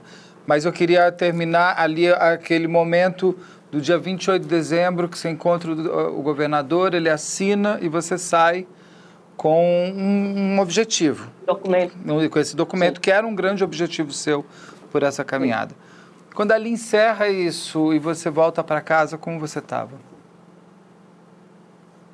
Angustiada, muito angustiada, porque é, ele assinou um documento, mas não falou nada, não me deu esperança, queria, queria pelo menos conversar com os americanos. E aquilo me deixou muito triste, é, eu passei, confesso aqui para vocês que eu passei uma semana de cama, muito triste, porque eu, é, eu, eu, tentei, é, inclusive ali, acessar o emocional do governador.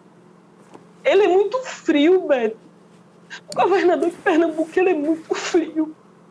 E eu tentei, eu fui treinada para naquele dia eu acessar o emocional dele, acessar um pai, acessar um filho, acessar um irmão e não consegui. O coração dele é muito duro. E aí eu, eu voltei muito triste, eu passei uma semana de cama. Eu passei uma semana chorando em cima da cama. Eu disse, meu Deus, por que, que ele não, não, não nos atende? Desculpa não, você não precisa. Você é a única que não precisa pedir desculpa. Ele, ele podia, como governador, como chefe de Estado naquele dia, ter resolvido tudo. Ele podia ter chegado para a gente e ter dito: Luciana, nós vamos aceitar sim essa ajuda.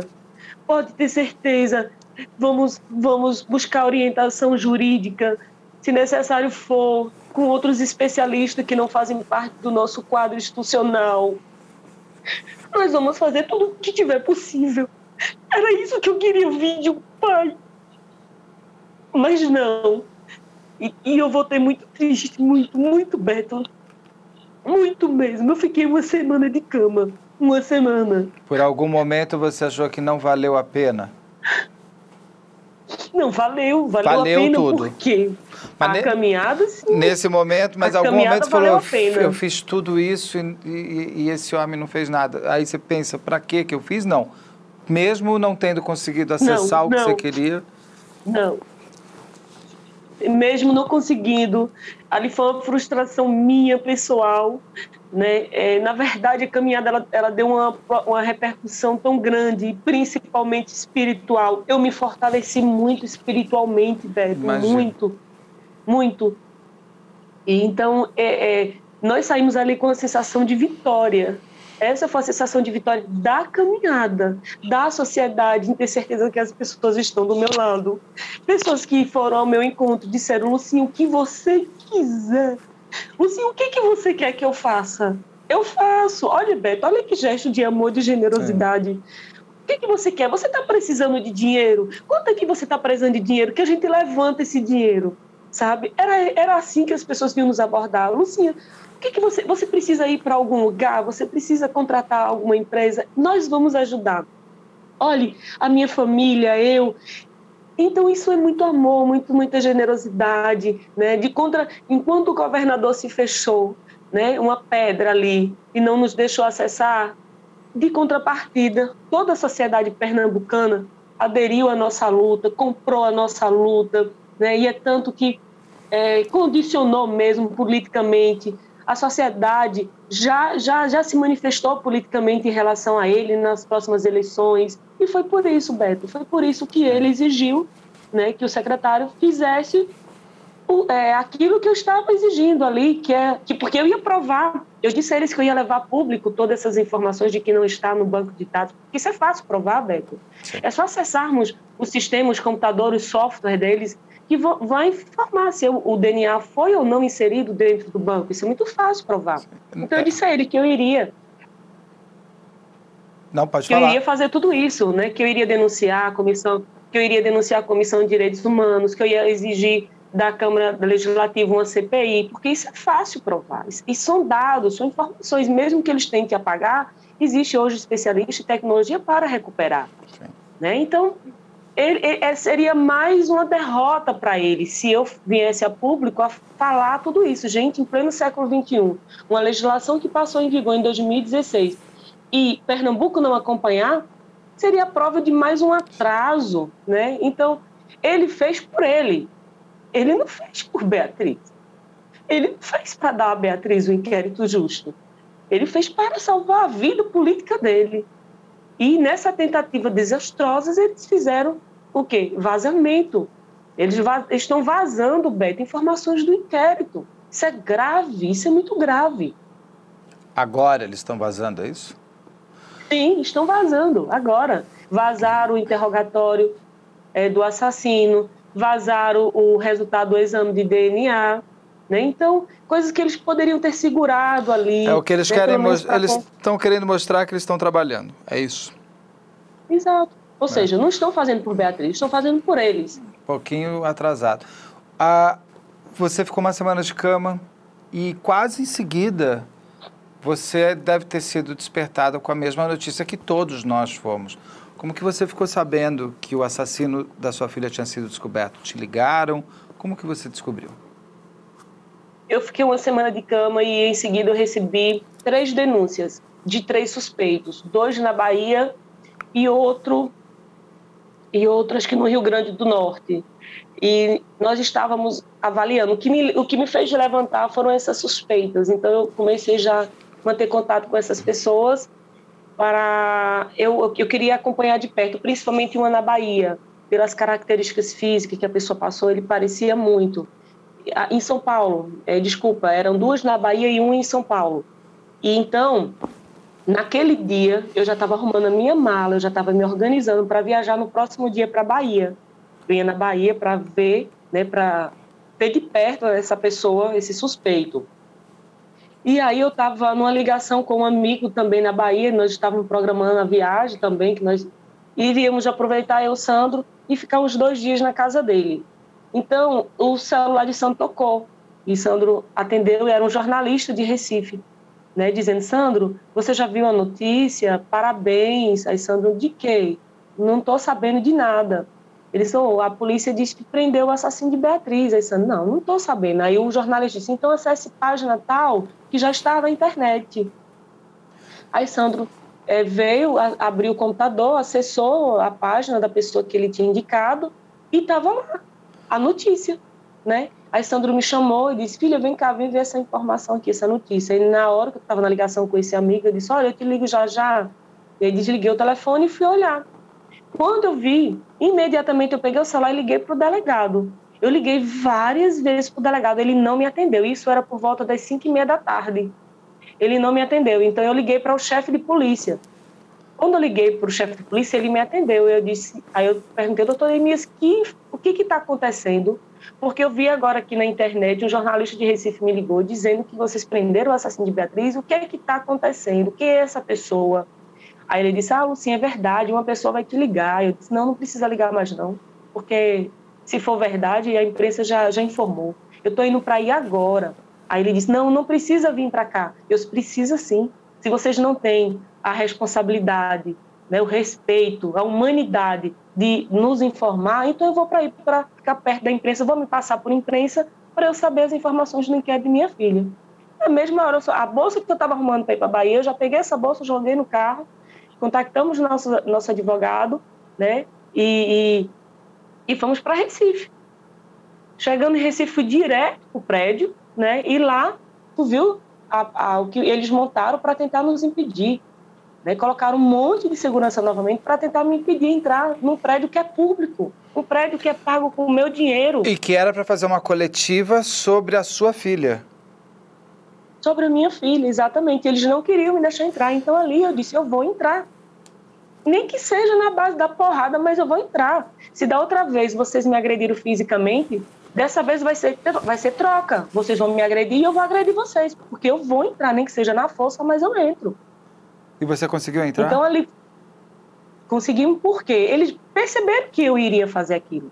Eu estava disposta, Beto. Estava disposta a usar força para entrar né? Então eles perceberam que eu não iria desistir, né? Então veio uma pessoa de lá e disse: "Olha, o secretário vai lhe receber, mas depois de todo aquele todo aquele estresse lá na frente, de todo aquele desgaste físico e emocional, eles nos receberam. É sempre assim, Beto. Todas as vezes para eu acessar a polícia, sempre foi dessa forma. Depois que a delegada Poliana Neri saiu do inquérito de Beatriz, a polícia nos trata dessa forma. E é desumano, Beto. É desumano como o governo de Pernambuco trata as famílias de vítimas. Então, que dia que ele, que dia que, que dia que ele foi preso? Que dia que foi descoberto que o Marcelo era o assassino? Foi que dia? Dia, dia 10, pelos 10 de relatórios, janeiro. né? Não, não, 10 de janeiro, isso. De 2000... Na verdade, ele já estava preso. Sim, mas que dia, descobriram... No dia 11 a coleta do DNA foi feito antes. Eu, eu não vou me afirmar datas porque eu não, eu não, eu não li ainda esse relatório, não li. Né? Quem leu esse relatório for, foram meus advogados e os americanos, eles que estão uhum. me auxiliando. Mas... Eu não tive tempo, Beto, não tive tempo ainda de sentar com o Sandro e acessar todas essas informações. Eu só li algumas oitivas, pessoas da família dele, do Marcelo, é, algumas informações né, de testemunhas. Eu, o relatório eu ainda não li.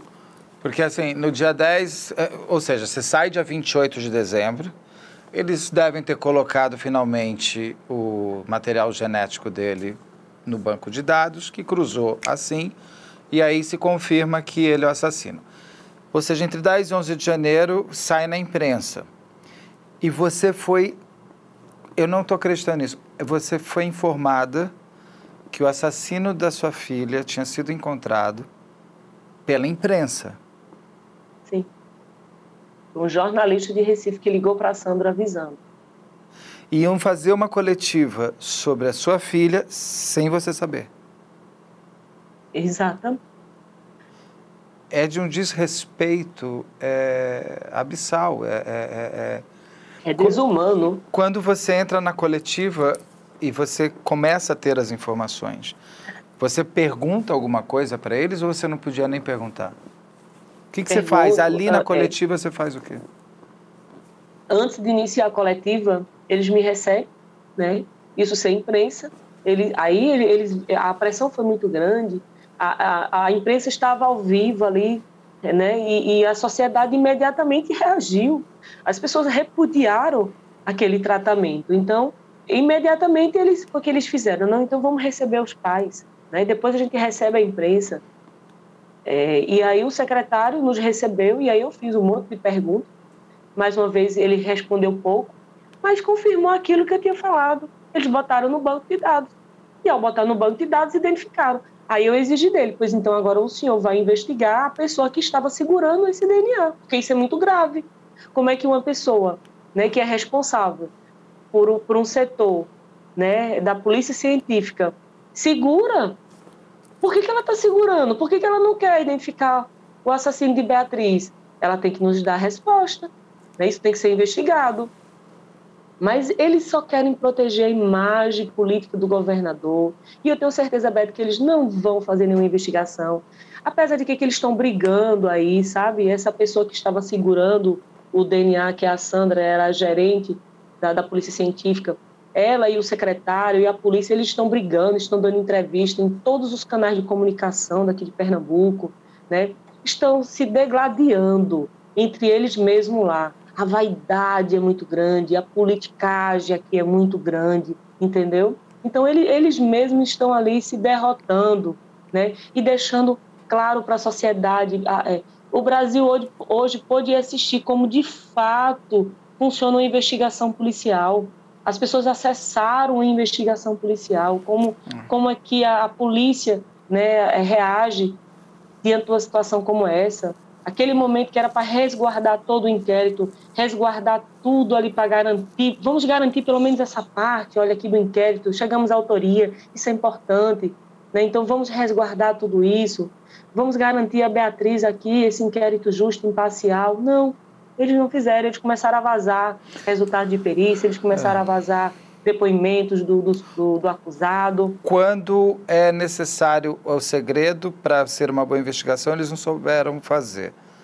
Quando Exato. era necessário dividir a informação para que vocês pudessem ter uma boa investigação, lhe foi negado. É, eu trabalho Exato. há muitos anos de, com, com casos de investigação criminal. Eu, eu, eu posso falar assim, a polícia a, temos muitos bons exemplos de boas investigações, não tem a menor dúvida. Mas o seu caso é realmente, talvez o seu e do caso Evandro, os dois piores, uh, uh, as duas piores investigações que eu já presenciei com pais tão atuantes, querendo saber a verdade, querendo ajudar. Muitas vezes a família até atrapalha quando é alguém da família. No caso de vocês, vocês, vocês estavam ali, peguem quem for, mas peguem, né? É, não, não tem isso. Ah, quando você descobre quem foi, como foi você ver a foto dele? Você reconheceu nele o assassino da sua filha? Sim, reconheci. Quando eu vi a primeira imagem rodando nas redes sociais ali, eu, eu já identifiquei. Eu, eu virei, virei para a Sandra e disse: ele.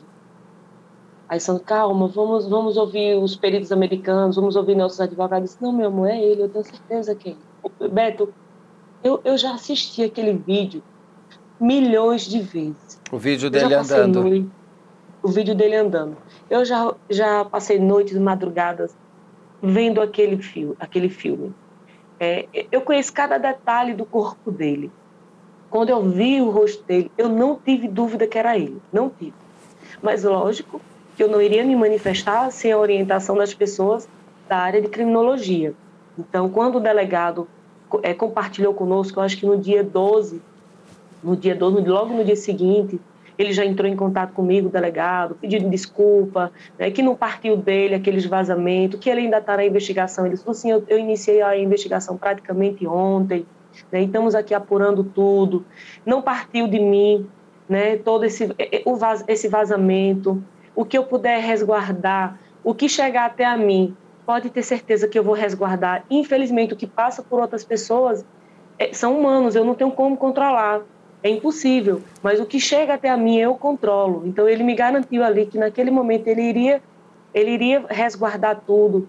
E, de, e depois desse dia a gente vem mantendo. Olha como é simples, Beto. Olha como é simples eles, eles ganharem o meu respeito não, só precisaram o quê? Compartilhar informação com a gente, falar a verdade, que foi o que eu sempre pedi. Me falem a verdade. Se vocês não podem falar algo, mas me falem a verdade. Nós sim estamos fazendo uma investigação e provavelmente o suspeito a gente já tem identificado, mas vamos aguardar os resultados dos exames, né? Se alguém te ligar, a senhora já está sabendo, então se resguarde, vamos manter sigilo. Muitos eles falaram alguma coisa da investigação, Beto? Não. Mas trouxeram para a gente uma informação muito importante, que há seis poderiam ter trazido para a gente a informação, a mais importante de todas, que há seis anos nós estávamos esperando. Mas, enfim, depois do dia 12 que ele compartilhou o vídeo comigo, eu, nós sentamos, eu, Sandro, nossos advogados, os peritos americanos, sentamos ali, fomos assistir todo o vídeo o eu vídeo, o vídeo do que? O, a oitiva dele? A oitiva dele. Ah, você viu o Marcelo falando? Vi. É, logo no dia seguinte, no dia 12. é, por volta da, no final da tarde, o delegado compartilhou conosco a, a o vídeo. E o que, que ele e... conta? Como é que ele conta? Ele, ele, ele é esperto, mas Rebeto, ele é muito esperto. Ele, ele sabe que se é, falar que recebeu dinheiro e falar que premeditou o crime, a pena dele vai ser aumentada. E ele fala isso. Ele fala. Ele, ele, ele sabe que há aumento de pena nessas situações. Ele fala o tempo todo, ele só se preocupa com ele. Ele é frio. Ele é muito frio. Ele é frio e calculista, ele pensa tudo o que ele vai falar, ele dá pausas para responder, né? E não ficou claro no sentido de que ele agiu sozinho, não ficou. Ele, ele, ele, porque ele sabe que se falar que recebeu um real, ele sabe que a pena dele vai ser aumentada. Ele fala isso.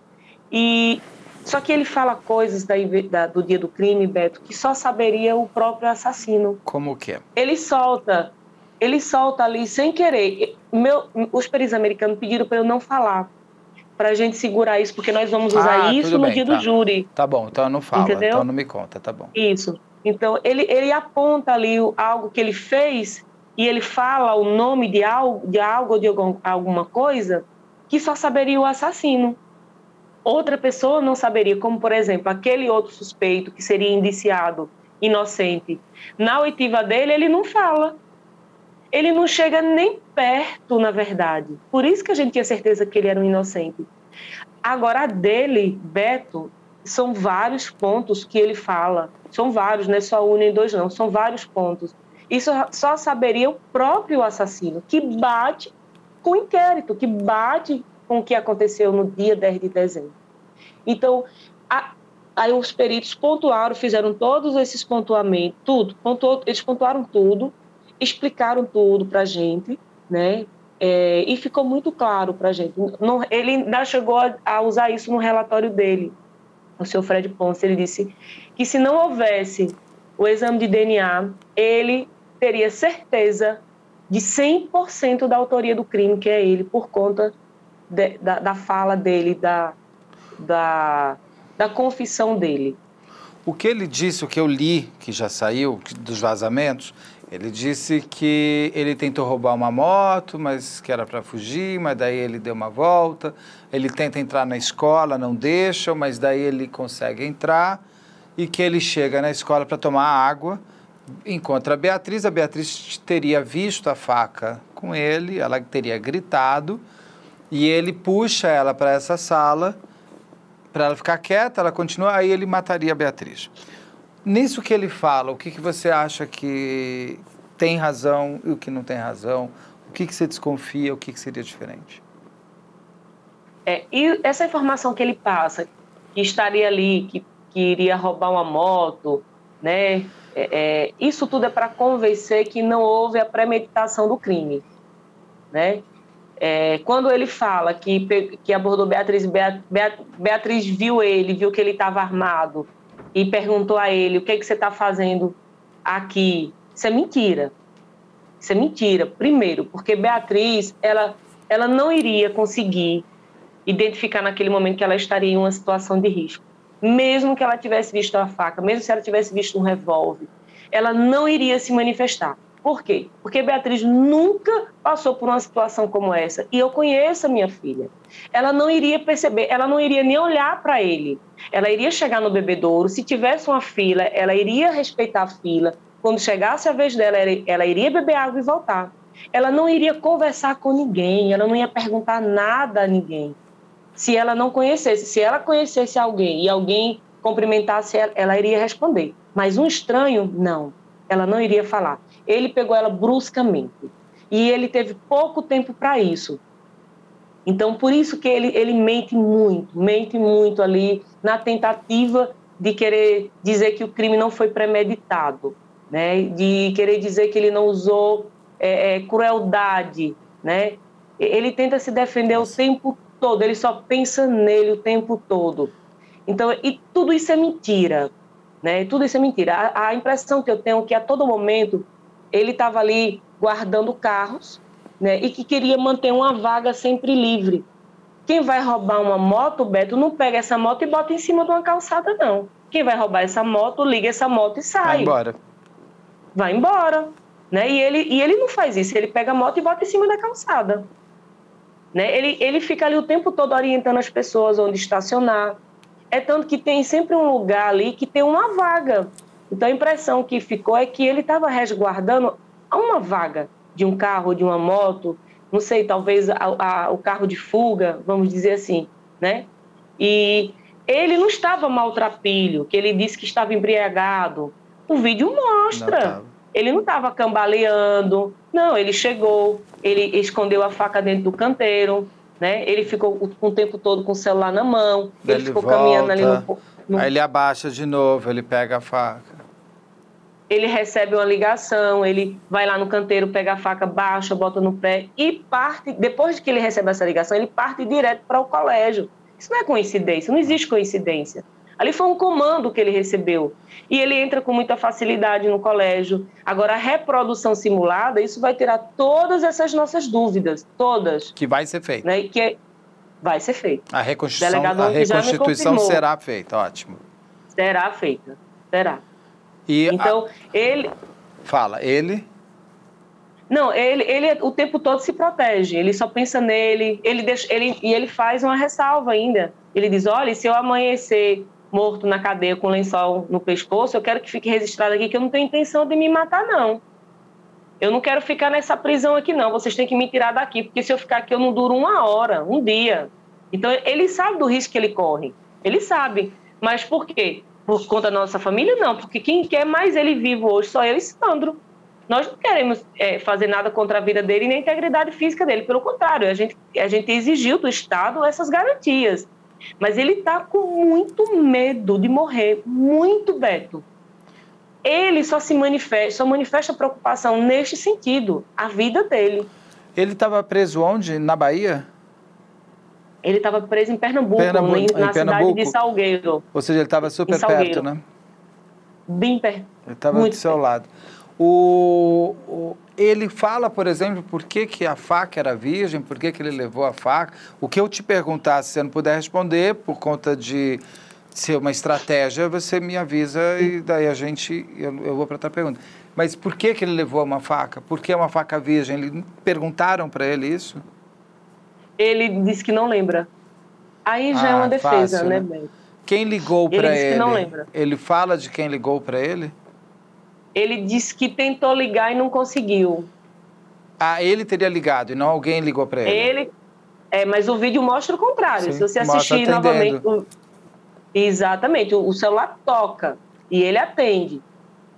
E esse celular é, já deve ter sumido, né? O aparelho, claro. Mas é, é possível, pela linha de telefone, fazer um resgate do, das ligações feitas naquele dia? É possível. É possível. Foi um, é, no início da investigação, o promotor Carlan, que da, do Ministério Público Petrolina, ele negou esse pedido.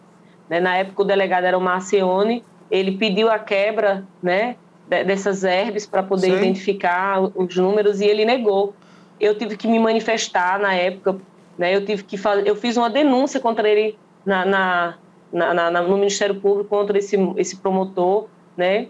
E aí, posteriormente, ele saiu do caso, aí outro promotor assumiu e ele concordou, né? Ele ratificou ali o pedido para o judiciário e o juiz prontamente, né, é, é, é, deferiu o pedido e a polícia teve a quebra dessas herbes. Né? Agora, é, é encontrar esse número, tem que encontrar esse número para pedir a quebra desse número para ver quais são os registros de ligação daquele dia. Exato. Porque as telefônicas Exato. têm, elas têm, elas têm é, registros da vida inteira de uma linha de telefone. Exato. Isso... E, o delegado me falou isso ontem. O delegado me falou isso ontem, disse que eles estão fazendo esse trabalho. Porque daí você vai conseguir saber quem ligou para ele naquela hora. Exatamente. Né? Quem ligou, né? Ter toda Toda, e, Todo... e principalmente, Beto, provar que ele estava na cena de crime. Sim. O que ele né? Bota Sim. ele na cena de crime. O que ele diz é que foi um crime ao acaso. Né? Não seria contra a sua família, não seria contra a Beatriz, foi um crime ao acaso. O que, de alguma maneira, mostra que o crime não era contra vocês de vingança, Era um crime dentro do colégio, que o colégio não teve aquela coisa que o colégio falou, não, isso é um crime contra a família deles, só aconteceu Exato. aqui. Então é o contrário. O colégio passa a ser, Exato. inclusive, responsável pelo crime, uma vez que burlou segurança e tudo mais. Isso Sim. você acredita que tenha sido um crime ao acaso, da, que a Beatriz foi pega ao acaso? A vítima foi aleatória. É, é, eu acredito, Beto, que houve mandantes, eu acredito que eles premeditaram todo o crime, mas a escolha da vítima foi ele quem fez, porque ele já tem um perfil ali de psicopatia, principalmente em relação a meninas naquela idade. Então ele usou ali o desejo dele né, com a oportunidade de ganhar dinheiro. Então ele escolheu, ele queria meninas. Antes de Beatriz, outra menina foi abordada por ele. Muitos meninos desceram ali do, no bebedouro e ele não abordou. O meu filho desceu, o meu sobrinho desceu, né? E, e, todos eles eram crianças na época, tinha entre 3 a 10 anos. Eles desceram. E por que, que ele não abordou? Porque ele tem um perfil. Então ele usou ali a vontade dele, Concordo. o desejo, com mais a oportunidade. Né? Então, é, eu sempre tive essa certeza, Beto, que o crime não foi para a nossa família desde o início eu sempre tive essa certeza. Primeiro, Beto, a gente morava numa roça, na zona rural em Juazeiro, na Bahia, que é vizinho de Petrolina. Né? É, é um local, Beto, que não tem segurança pública, não tem iluminação pública, não, tem, não tinha condições nenhuma é, de segurança. Então, quem quisesse fazer um mal contra a nossa família, ali seria o local exato, perfeito para fazer algo contra a gente. Essa pessoa iria nos fazer mal em uma festa com quase 3 mil pessoas, né, sabendo que é uma escola é, de particular, que provavelmente teria segurança. Né? Não iria, Sim. Beto. É, seria uma logística muito grande para alguém fazer ah. isso. E segundo, eu e Sandro, nós não temos inimigos. Nós somos pessoas simples, somos pessoas humildes, que morávamos na roça, é, pontualmente iríamos para o nosso trabalho, voltava para a nossa casa na roça. Nós não tínhamos uma vida social de baladas, por exemplo, nós não tínhamos. A gente vivia de uma roça para outra. Essa era a nossa vida social. Então nós não tínhamos, nós não tínhamos dívidas, Sim. nós não tínhamos problema com ninguém. Nada que pudesse motivar. Mas mesmo assim, Beto, na época a gente deu total acesso à polícia. Eu entreguei as minhas senhas de Sim. rede social, eu disse, está aqui meu cartão, minha senha do banco. Façam, é, investiguem tudo, porque às vezes eu acho, Beto, que eu não tenho um problema, mas vai que eu tenha jogado uma pedra né, no terreiro de um vizinho e o vizinho não gostou e, e dali ele criou né, algo. Então, assim, eu, nós, a gente deu, a gente colaborou, a, a nossa casa, a, a porta era aberta para a polícia, eles tinham acesso 24 horas a gente. Mas o que foi que eles fizeram? Nos traíram. É. Traíram Beatriz. O, o que Diego Leonel fez foi uma traição que eu não perdoo. É, o Marcelo, me, me conta, eu, eu, sei qual é, vou pedir para você me dizer. O Marcelo da Silva, qual é o, de, qual é o perfil do Marcelo? Ele está preso por o quê? Quais são os outros crimes? Você já deve ter bastante investigado isso. Crimes sexuais. É, ele, ele, ele é pedófilo, né? Ele violentou sexualmente uma criança na cidade onde ele morava, de apenas nove aninhos de idade.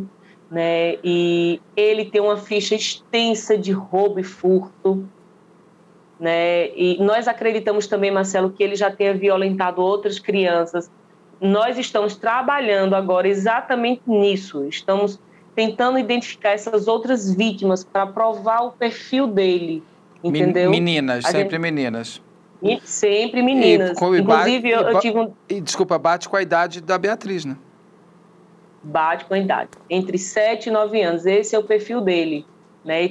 Nós tivemos um depoimento ontem muito importante também nesse sentido da nossa investigação, que vai nos ajudar muito no dia do júri para provar que ele tem, ele é um psicopata em série, ele, ele, o perfil dele é esse, são crimes sexuais contra meninas, contra crianças. Esse é o perfil dele ele, ele, é, ele é extremamente perigoso, E ele não tem condições nenhuma de viver em sociedade, claro. porque no dia que ele sair, ele vai à procura de uma outra vítima. Ele não tem na ficha dele nenhum assassinato, né? Não, eu não vi, não, o, não vi. O só... que não impede de já ter feito. Exatamente. É isso que a gente está trabalhando. Nós montamos uma equipe para é, investigar. Fizemos um mapeamento aqui em Pernambuco das cidades onde ele andou e estamos é, é fazendo uma, uma, pesquisa em todas essas cidades. Nós temos pessoas, eu e Sandro, nós estávamos em, em campo, né? nós chegamos agora há pouco, de madrugada. Nós estávamos em, estávamos em campo fazendo essa pesquisa também. Essas pessoas que me ajudam também estão em campo fazendo assim uma busca geral para tentarmos identificar outras vítimas dele. Ele é de onde? É natural de onde? Ele é baiano? Ele é pernambucano? De onde ele é, o Marcelo? Ele é natural de Araripina, em Pernambuco, mas viveu a vida dele toda em Trindade e Petrolina. Ah, então por isso que ele estava em Petrolina. Ele era uma pessoa que morava em Petrolina, então. À época ele Sim. estava por ali. Na época ele morava na cidade de Trindade. Que é pera, e vinha perto. Petrolina assinar a ficha prisional dele, que ele estava sob condicional. Então, mensalmente, ele tinha que vir a Petrolina para assinar essa ficha. Ele estava em condicional? Incondicional. É, e ele conta o que acontece depois, ele sai da escola, parece que ele lava a mão no banheiro e parece que alguém vê ele cheio de sangue. Essa pessoa Bom, nunca apareceu para você, essa testemunha que viu ele lavando a mão? Beto, apareceram outras pessoas, não contando esse detalhe de que ele estava lavando a mão. Tem uma outra testemunha que fala que viu lavando a mão, mas em outra situação. A, a gente entendia que tinha sido antes do crime, né? mas aí a gente já nós já estamos é, analisando que provavelmente ter, teria sido essa pessoa né, que viu, né?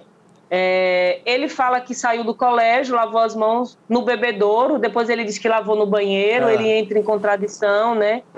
Aí ele diz que foi para o Rio São Francisco, que fica pouco mais, acho que uns 500 metros, eu acho, do colégio, é bem próximo ao Rio São Francisco. Ele diz que foi para o Rio e tomou banho lá, jogou as roupas no Rio, jogou o celular no Rio Beto. Olha outra contradição aí. Como é que ele está embriagado, procurando dinheiro para voltar para a cidade dele, pega um celular que ele poderia reverter em dinheiro e joga no Rio? E para que ele é? joga o celular no Rio se o celular não é arma de crime? Exato. Ele só ligou para E que poderia ser revertido. Em dinheiro. E poderia ser revertido em dinheiro. Tem muita, ele mente muito, ele está preocupado com ele, com a pena que ele vai pagar. Aí, essa é a preocupação dele. E aí ele pega umas roupas de mendigo e vai para onde? Vai e vai embora. Aí ele diz que vai embora. Ele diz que é, volta para a rua para ir pedir dinheiro, conseguir dinheiro para voltar para a cidade dele. Mas isso daí a polícia já já está investigando. Ele já tem já a é, quase que a certeza né, de onde para onde ele foi, o, o, que ele fez nesse dia. E uma coisa, um colégio grande, muito grande, que eu já vi as imagens. Como é que ele chega no bebedouro? Que ele sabe que ali é bebedouro de água, se inclusive estava fechado porque as irmãs queriam que comprasse água. Que eu lembro que o Sandro me conta isso. Não sei Sim. se ele responde. Como é que ele. É, porque quando no vídeo que você me mostrou, ele parece que caminha muito fácil, ele sabe para onde tem que ir.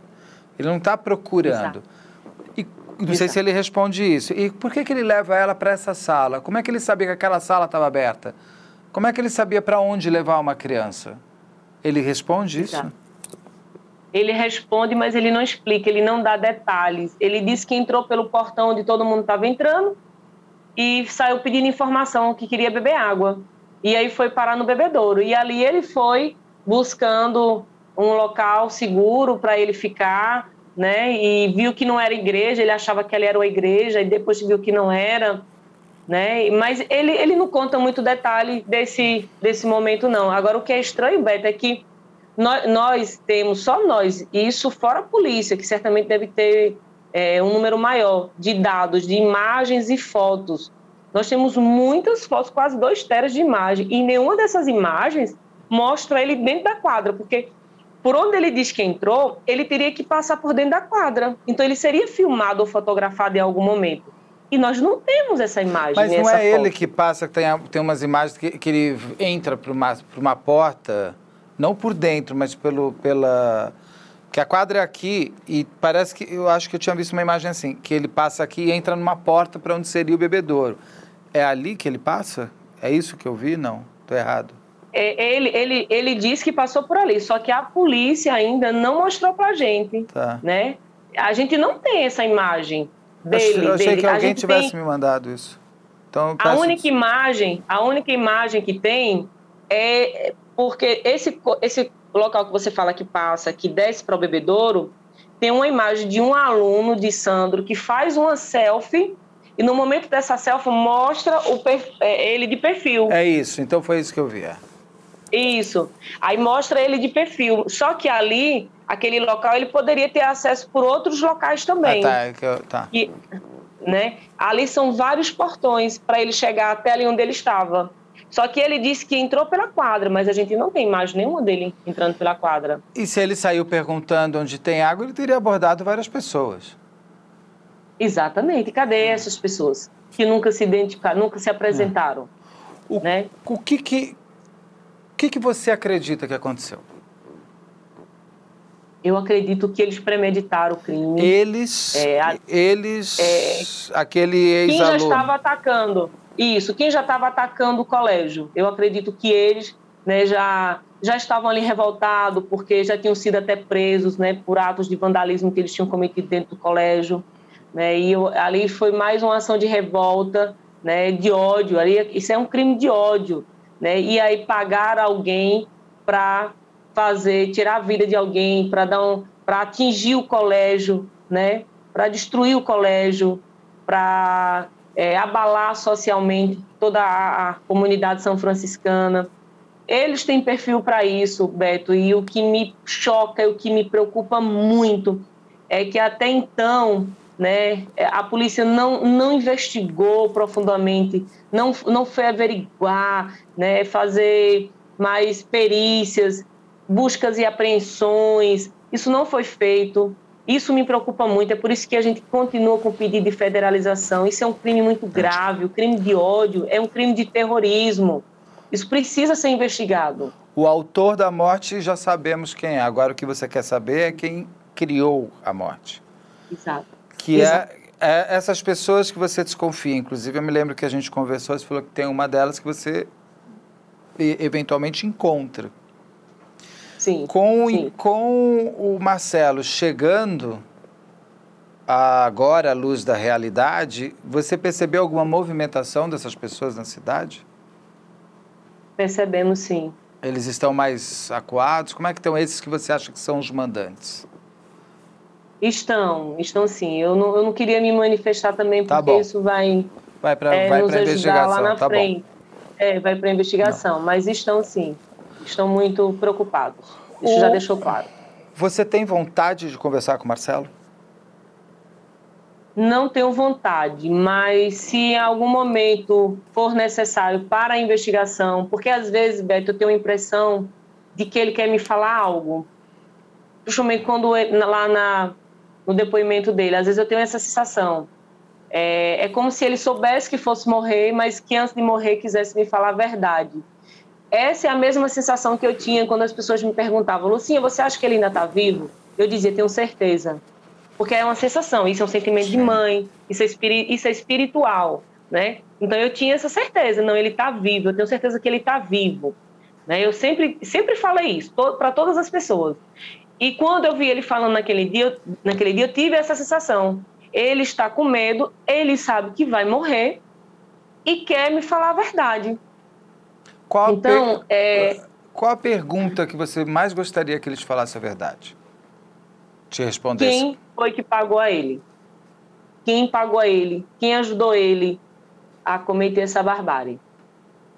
Ele soltou, apareceu um bilhete dele pelo advogado anteontem, ou ontem, anteontem, né? Na quarta, na terça-feira desta semana aqui, a gente está gravando dia 21, agora na terça-feira dessa semana, um bilhete onde ele disse que ele não matou, que ele foi pressionado a falar que ele matou, que ele quer conversar com a mãe, que é com você, que ele... Você acredita que aquele bilhete é real? Eu não, eu não sei, Beto, é, se foi ele que escreveu, porque, segundo o delegado, ele é semi-analfabeto ele mal sabe escrever o nome dele. Então, isso me, lev me levantou uma suspeição em relação ao modo como esse advogado conseguiu é, é, nessa procuração. No, inclusive, nós estamos trabalhando nisso agora. Eu vou pedir a um perito que faça uma análise para saber se ali realmente é, é a caligrafia dele, né? É, a advogada que defende ele já entrou com a representação na OAB contra esse novo advogado que diz que é o novo representante dele. Então está havendo também essa briga jurídica entre os advogados aí, né? E nós ontem entramos em contato com o presidente da OAB, pedimos a ele uma atenção especial em relação a isso, que ele analisasse, até porque esse novo advogado que está dizendo que é o novo agora, ele, ele tem uma ficha extensa de denúncias dentro da OAB, né? Então, é, o presidente ali prontamente nos atendeu e disse que vai dar prioridade, né? Não só ele, como os colegas, né? Vão, vão analisar tudo isso e vão se manifestar. Inclusive, o próprio delegado falou para mim, Lucinha, eu só vou agora me comunicar com os advogados quando a OAB se manifestar, porque eu preciso ter certeza de quem é realmente, Sim. Quem é o defensor. Primeiro, segundo o delegado, esse novo advogado, ele tentou acessar o Marcelo de forma irresponsável, no sentido de que ele fez o maior barraco lá dentro do presídio, né? ele fez uma arruaça para ter acesso a ele e o Marcelo. É, e não respeitando, inclusive, os protocolos de segurança que eles tinham montado para ele e o Marcelo. E aí ele disse: Olha, eu, eu não confio. Eu fiquei na dúvida, porque se ele foi capaz de fazer tudo isso para ter acesso a ele o Marcelo, então ele, ele pode ter, né? Inventado ter, esse bilhete. inventado tudo isso. Ele, pelo que nós já analisamos, ele é um advogado que gosta de mídia, que gosta de dar, de dar entrevistas, né? Então, tudo isso precisa ser analisado. Quando eu tiver um retorno dessa análise da escrita dele, se realmente aquela uhum. caligrafia é dele, aí eu vou me manifestar. Né? Se não for, eu irei entrar também com a representação contra ele. Né? Eu vou fazer uma denúncia contra ele e posteriormente até entrar com a ação. Estamos analisando, eu e meus advogados. Não vamos permitir qualquer tipo de pirotecnia aqui no inquérito Beatriz. Né? Então, a forma como ele já entrou, ele já está entrando errado. E mas eu acho que, que, que não foi ele. Eu acho que não foi ele que escreveu, não, Beto. Ou seja, esse, esse bilhete vocês ainda desconfiam eh, não só da real, de ser de fato do Marcelo, como do próprio conteúdo que está ali. Que ele é o autor, Exato. ele é o autor e acabou.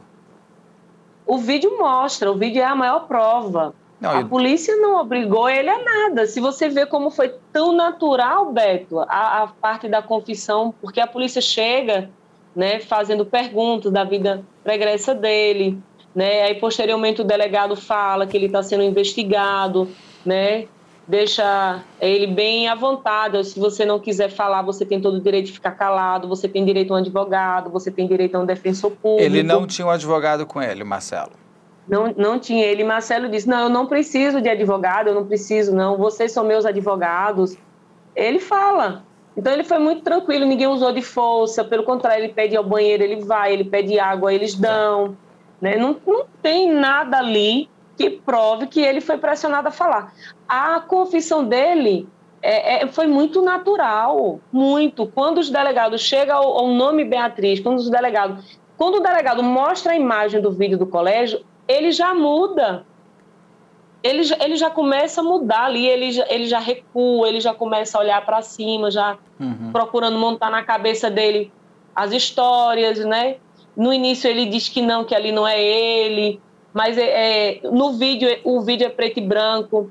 Ele buscou, ele busca na hora. Quando ele vê a imagem, ele busca, sabe? Assim na memória dele, ele e depois ele diz: Olha, eu não disse que ali era eu porque a camisa é branca e minha camisa que eu estava vestido no dia era azul. Né? Então, assim, por que, que era branca ali no vídeo? Porque a câmera é preta e branca. Mas realmente a camisa é azul. Então, são coisas que ele fala, entendeu? Que só quem saberia? Ele, o assassino. E ele, e ele, e ele fala: ele diz, olha, ali naquele, no início ali eu não falei que era eu porque eu não estava com camisa branca. E a, né? e, o, e, e o autópsia da Beatriz prova que ela não sofreu violência sexual, né? Sim, eu acho que ele. Acho não, ele não teve tempo, tempo velho. Não teve tempo. Não teve tempo. Ele não teve tempo. A, a criança que ele violentou, ele teve toda uma manhã. Ele foi muito cruel. Ele é muito cruel, Beto. Ele, é, ele premeditou como ele iria pegar aquela criança. Ele planejou tudo né, a criança que ele violentou sexualmente, e ele ia tirar a vida dela, não tirou porque ela ela foi muito, é, é, muito esperta ali naquele momento e conseguiu se livrar dele e sair da casa dele. Ah, de nove anos que ele, pela de qual, nove anos, ela pela já era- qual ele está tá, tá preso. Isso, exatamente. Ela já era um pouco maior também, então já tinha um discernimento maior, né? E a casa dela ficava próxima à casa dele, né? Então, Ela- ali, ali ele iria tirar a vida dela. E ele planejou tudo, ele planejou tudo como ele iria capturar aquela criança. Há dias ele já estava visualizando e planejando. Você acha que os mandantes. Você acha que são mandantes ou um mandante? Eu acho que são mandantes. Você acha que os, Ali- os mandantes estavam na escola naquele dia? Pelo menos um ou dois, sim. E você acha que. É horrível a pergunta, mas você acha que eles assistiram à morte da Beatriz? Pelo menos um assistiu. Que é o que está com a palma da mão na, na porta? Isso, na porta. Isso. Assistiu ou tenha tirado algum objeto dela é, que, né, pra- que represente para ele alguma forma de, de, né, de, de satanismo, sei lá, essas coisas que eles, é, que eles fazem. A caminhada foi como recarregar a bateria de um grande celular. Eu sinto assim, que você voltou com uma bateria cheia que vai ser difícil acabar. Até para uma nova fase que começa agora, que é a espera de pelo menos ver o Marcelo pagando na cadeia pela morte. É, mas é um tempo agora. Como você está se preparando para esse novo tempo? É, eu estou tentando visualizar o dia do júri, né, o que vai ser dito naquele dia contra ele Marcelo. E a gente está em campo trabalhando para reunir elementos suficientes para nossa o nosso assistente jurídico trabalhar ali com a promotoria no dia. É, também estou cobrando, estou em cima do- dos delegados para que eles vão em busca da verdadeira motivação do crime e montando uma estratégia. tô- nós estamos hoje vamos sentar eu, Sandro e o grupo, nosso advogado, uma estratégia para fortalecer o pedido de federalização, porque criou-se o sentimento do fato de ter encontrado o assassino e não necessitar mais da federalização. Então eu digo que hoje mais do que nunca é importante a federalização, porque a gente precisa chegar à verdadeira motivação. E eu não tenho confiança, eh, Beto, ainda em que a polícia tenha essas condições de chegar à motivação, certo? Então, por isso que a gente quer a federalização. Então, eu estou focada. Estou focada agora na federalização. Eu estou focada em reunir elementos para condenar o Marcelo no, no- no máximo de ano possível para que ele não tenha mais a oportunidade de botar o pé dentro da sociedade. Eu estou focada aqui na, na, na motivação, em, em- em condenar as pessoas que premeditaram esse crime covarde e hediondo contra a vida eh, de uma criança. É um, é um longo caminho, ainda tem um tempo, mas que agora é um novo tempo. Porque pelo menos Isso, nova etapa. uma das respostas você já tem, que é Sim. a. Acho que para o pai e para a mãe, que para qualquer pessoa que passa, que tem alguém, alguma pessoa, em um ente querido, um amigo muito especial que passa pelo que a Beatriz passou, pelo menos ver o rosto, saber quem é, a da- Sim. é, e ver a justiça sendo feita, aí eu acho que vem uma nova vida que a gente só vai conversar sobre ela depois dessa nova fase. Como estão os irmãos da Beatriz com a descoberta? Como eles ficaram? Eles ficaram chocados, na hora foi uma sensação, foi uma comoção muito forte aqui em casa. Né? Samira, nossa filha, também ficou sabendo pela, pela internet, pelas redes sociais, aí ela veio para cá, né? E sentamos, nos reunimos. Foi, foi um momento muito difícil, mas também de alívio, né? De- apesar de não termos certeza ali 100% naquele momento, mas quando se falou no exame de DNA, para mim já foi algo assim, é, mas é, quase que 100%, vamos dizer assim, porque é uma prova científica, né, Beto? Então, eu fiquei segura. Olha, é, se, é, se foi pelo DNA, então é ele mesmo, né? Eu, eu sei que para a sociedade, né, e até para o júri, há necessidade de outros elementos, mas para a gente que sabe da existência daquele DNA, sabe da importância da identificação que seria através do DNA, para mim ali, eu não tinha dúvida que era ele. E nosso filho, o Leandro, que hoje tem 16 anos, que na época tinha 10, era o parceiro, Beatriz, né? Eu lembro que ele me fez uma pergunta que ele, ele já tinha me feito isso há, há seis anos atrás, quando ele tinha 10 aninhos, ele teve uma crise e ele virou para mim isso lá atrás. Ele disse: Mãe, ele pegou assim nos meus ombros e disse: Mãe, esse monstro ainda vai ter direito a uma audiência? Ele ainda vai ter direito de se defender? E aquilo foi muito chocante para a gente ver uma criança de 10 anos se manifestar com aquele sentimento de ódio. Uma criança que sempre recebeu amor, carinho, e se manifestar daquela forma. E, e no dia que a gente falou para ele, né, ele virou para mim e disse quase que a mesma coisa: Mãe, ele ainda tem direito a um advogado? Mãe, ele ainda tem direito a uma defesa, mãe? Por que, que ele tem direito a uma defesa? Se foi ele que tirou, né? Então o rosto dele muda na hora. Isso me preocupa, isso. Nossos filhos são dóceis, são tão amorosos, nossos filhos são tão carinhosos. E quando eu vejo, eu sei que isso é um sentimento, né, por conta da crueldade que foi tirada Beatriz da gente, mas a gente não quer ver nossos filhos reagindo dessa forma. Claro. E, a gente, e a gente trabalha, né? a gente trabalha para que isso reverta, que esse ódio reverta em amor, né? Que hoje a gente não consegue, não consegue perdoá-lo, né? O Marcelo, mas que a gente converte no amor para outras pessoas que precisam, né? A gente canaliza esse amor para outras pessoas que estão ali na vivendo a mesma dor que a gente. Então, a gente ainda está vivenciando ainda esse momento. Esse momento ainda está aqui, sabe, Beta? Nós ainda estamos ainda digerindo tudo isso aqui dentro de casa. Lucinha, o que, que você vai... Quando você encontrar a Beatriz, o que, que você vai falar para ela? Que eu amo muito. Que eu quero estar do lado dela todos os dias sentir o cheirinho dela, tudo que eu mais quero é estar com ela, poder ver meus filhos crescerem, é poder ver meus filhos construírem as famílias deles, participarem da vida profissional deles. Eu e Sandro, Beto e Sandro, a, a roça onde nós morávamos era um terreno grande, e nós já tínhamos limitado onde seria a casa de cada um deles, onde seria a casa dos nossos netos. Olha, esse, esse terreno aqui são para os nossos netos, esse terreno aqui são para os nossos filhos. Nós tínhamos feito todo um planejamento de vida. Então é isso que eu quero ver. Eu quero ver essa construção. Eu quero ter Beatriz conosco, realizando os sonhos dela. Ela queria ser médica veterinária, ela queria trabalhar com, com os animais. Então é isso que eu quero. Eu quero poder assistir os meus filhos sendo felizes. E eu vou ver, eu tenho certeza que Deus vai nos permitir isso. Eles já estão construindo, né? O Leonardo e a Samira já estão. A Samira já te deu uma neta. Já. já. Linda, coisa mais linda. Que é uma alegria. alegria agora, né?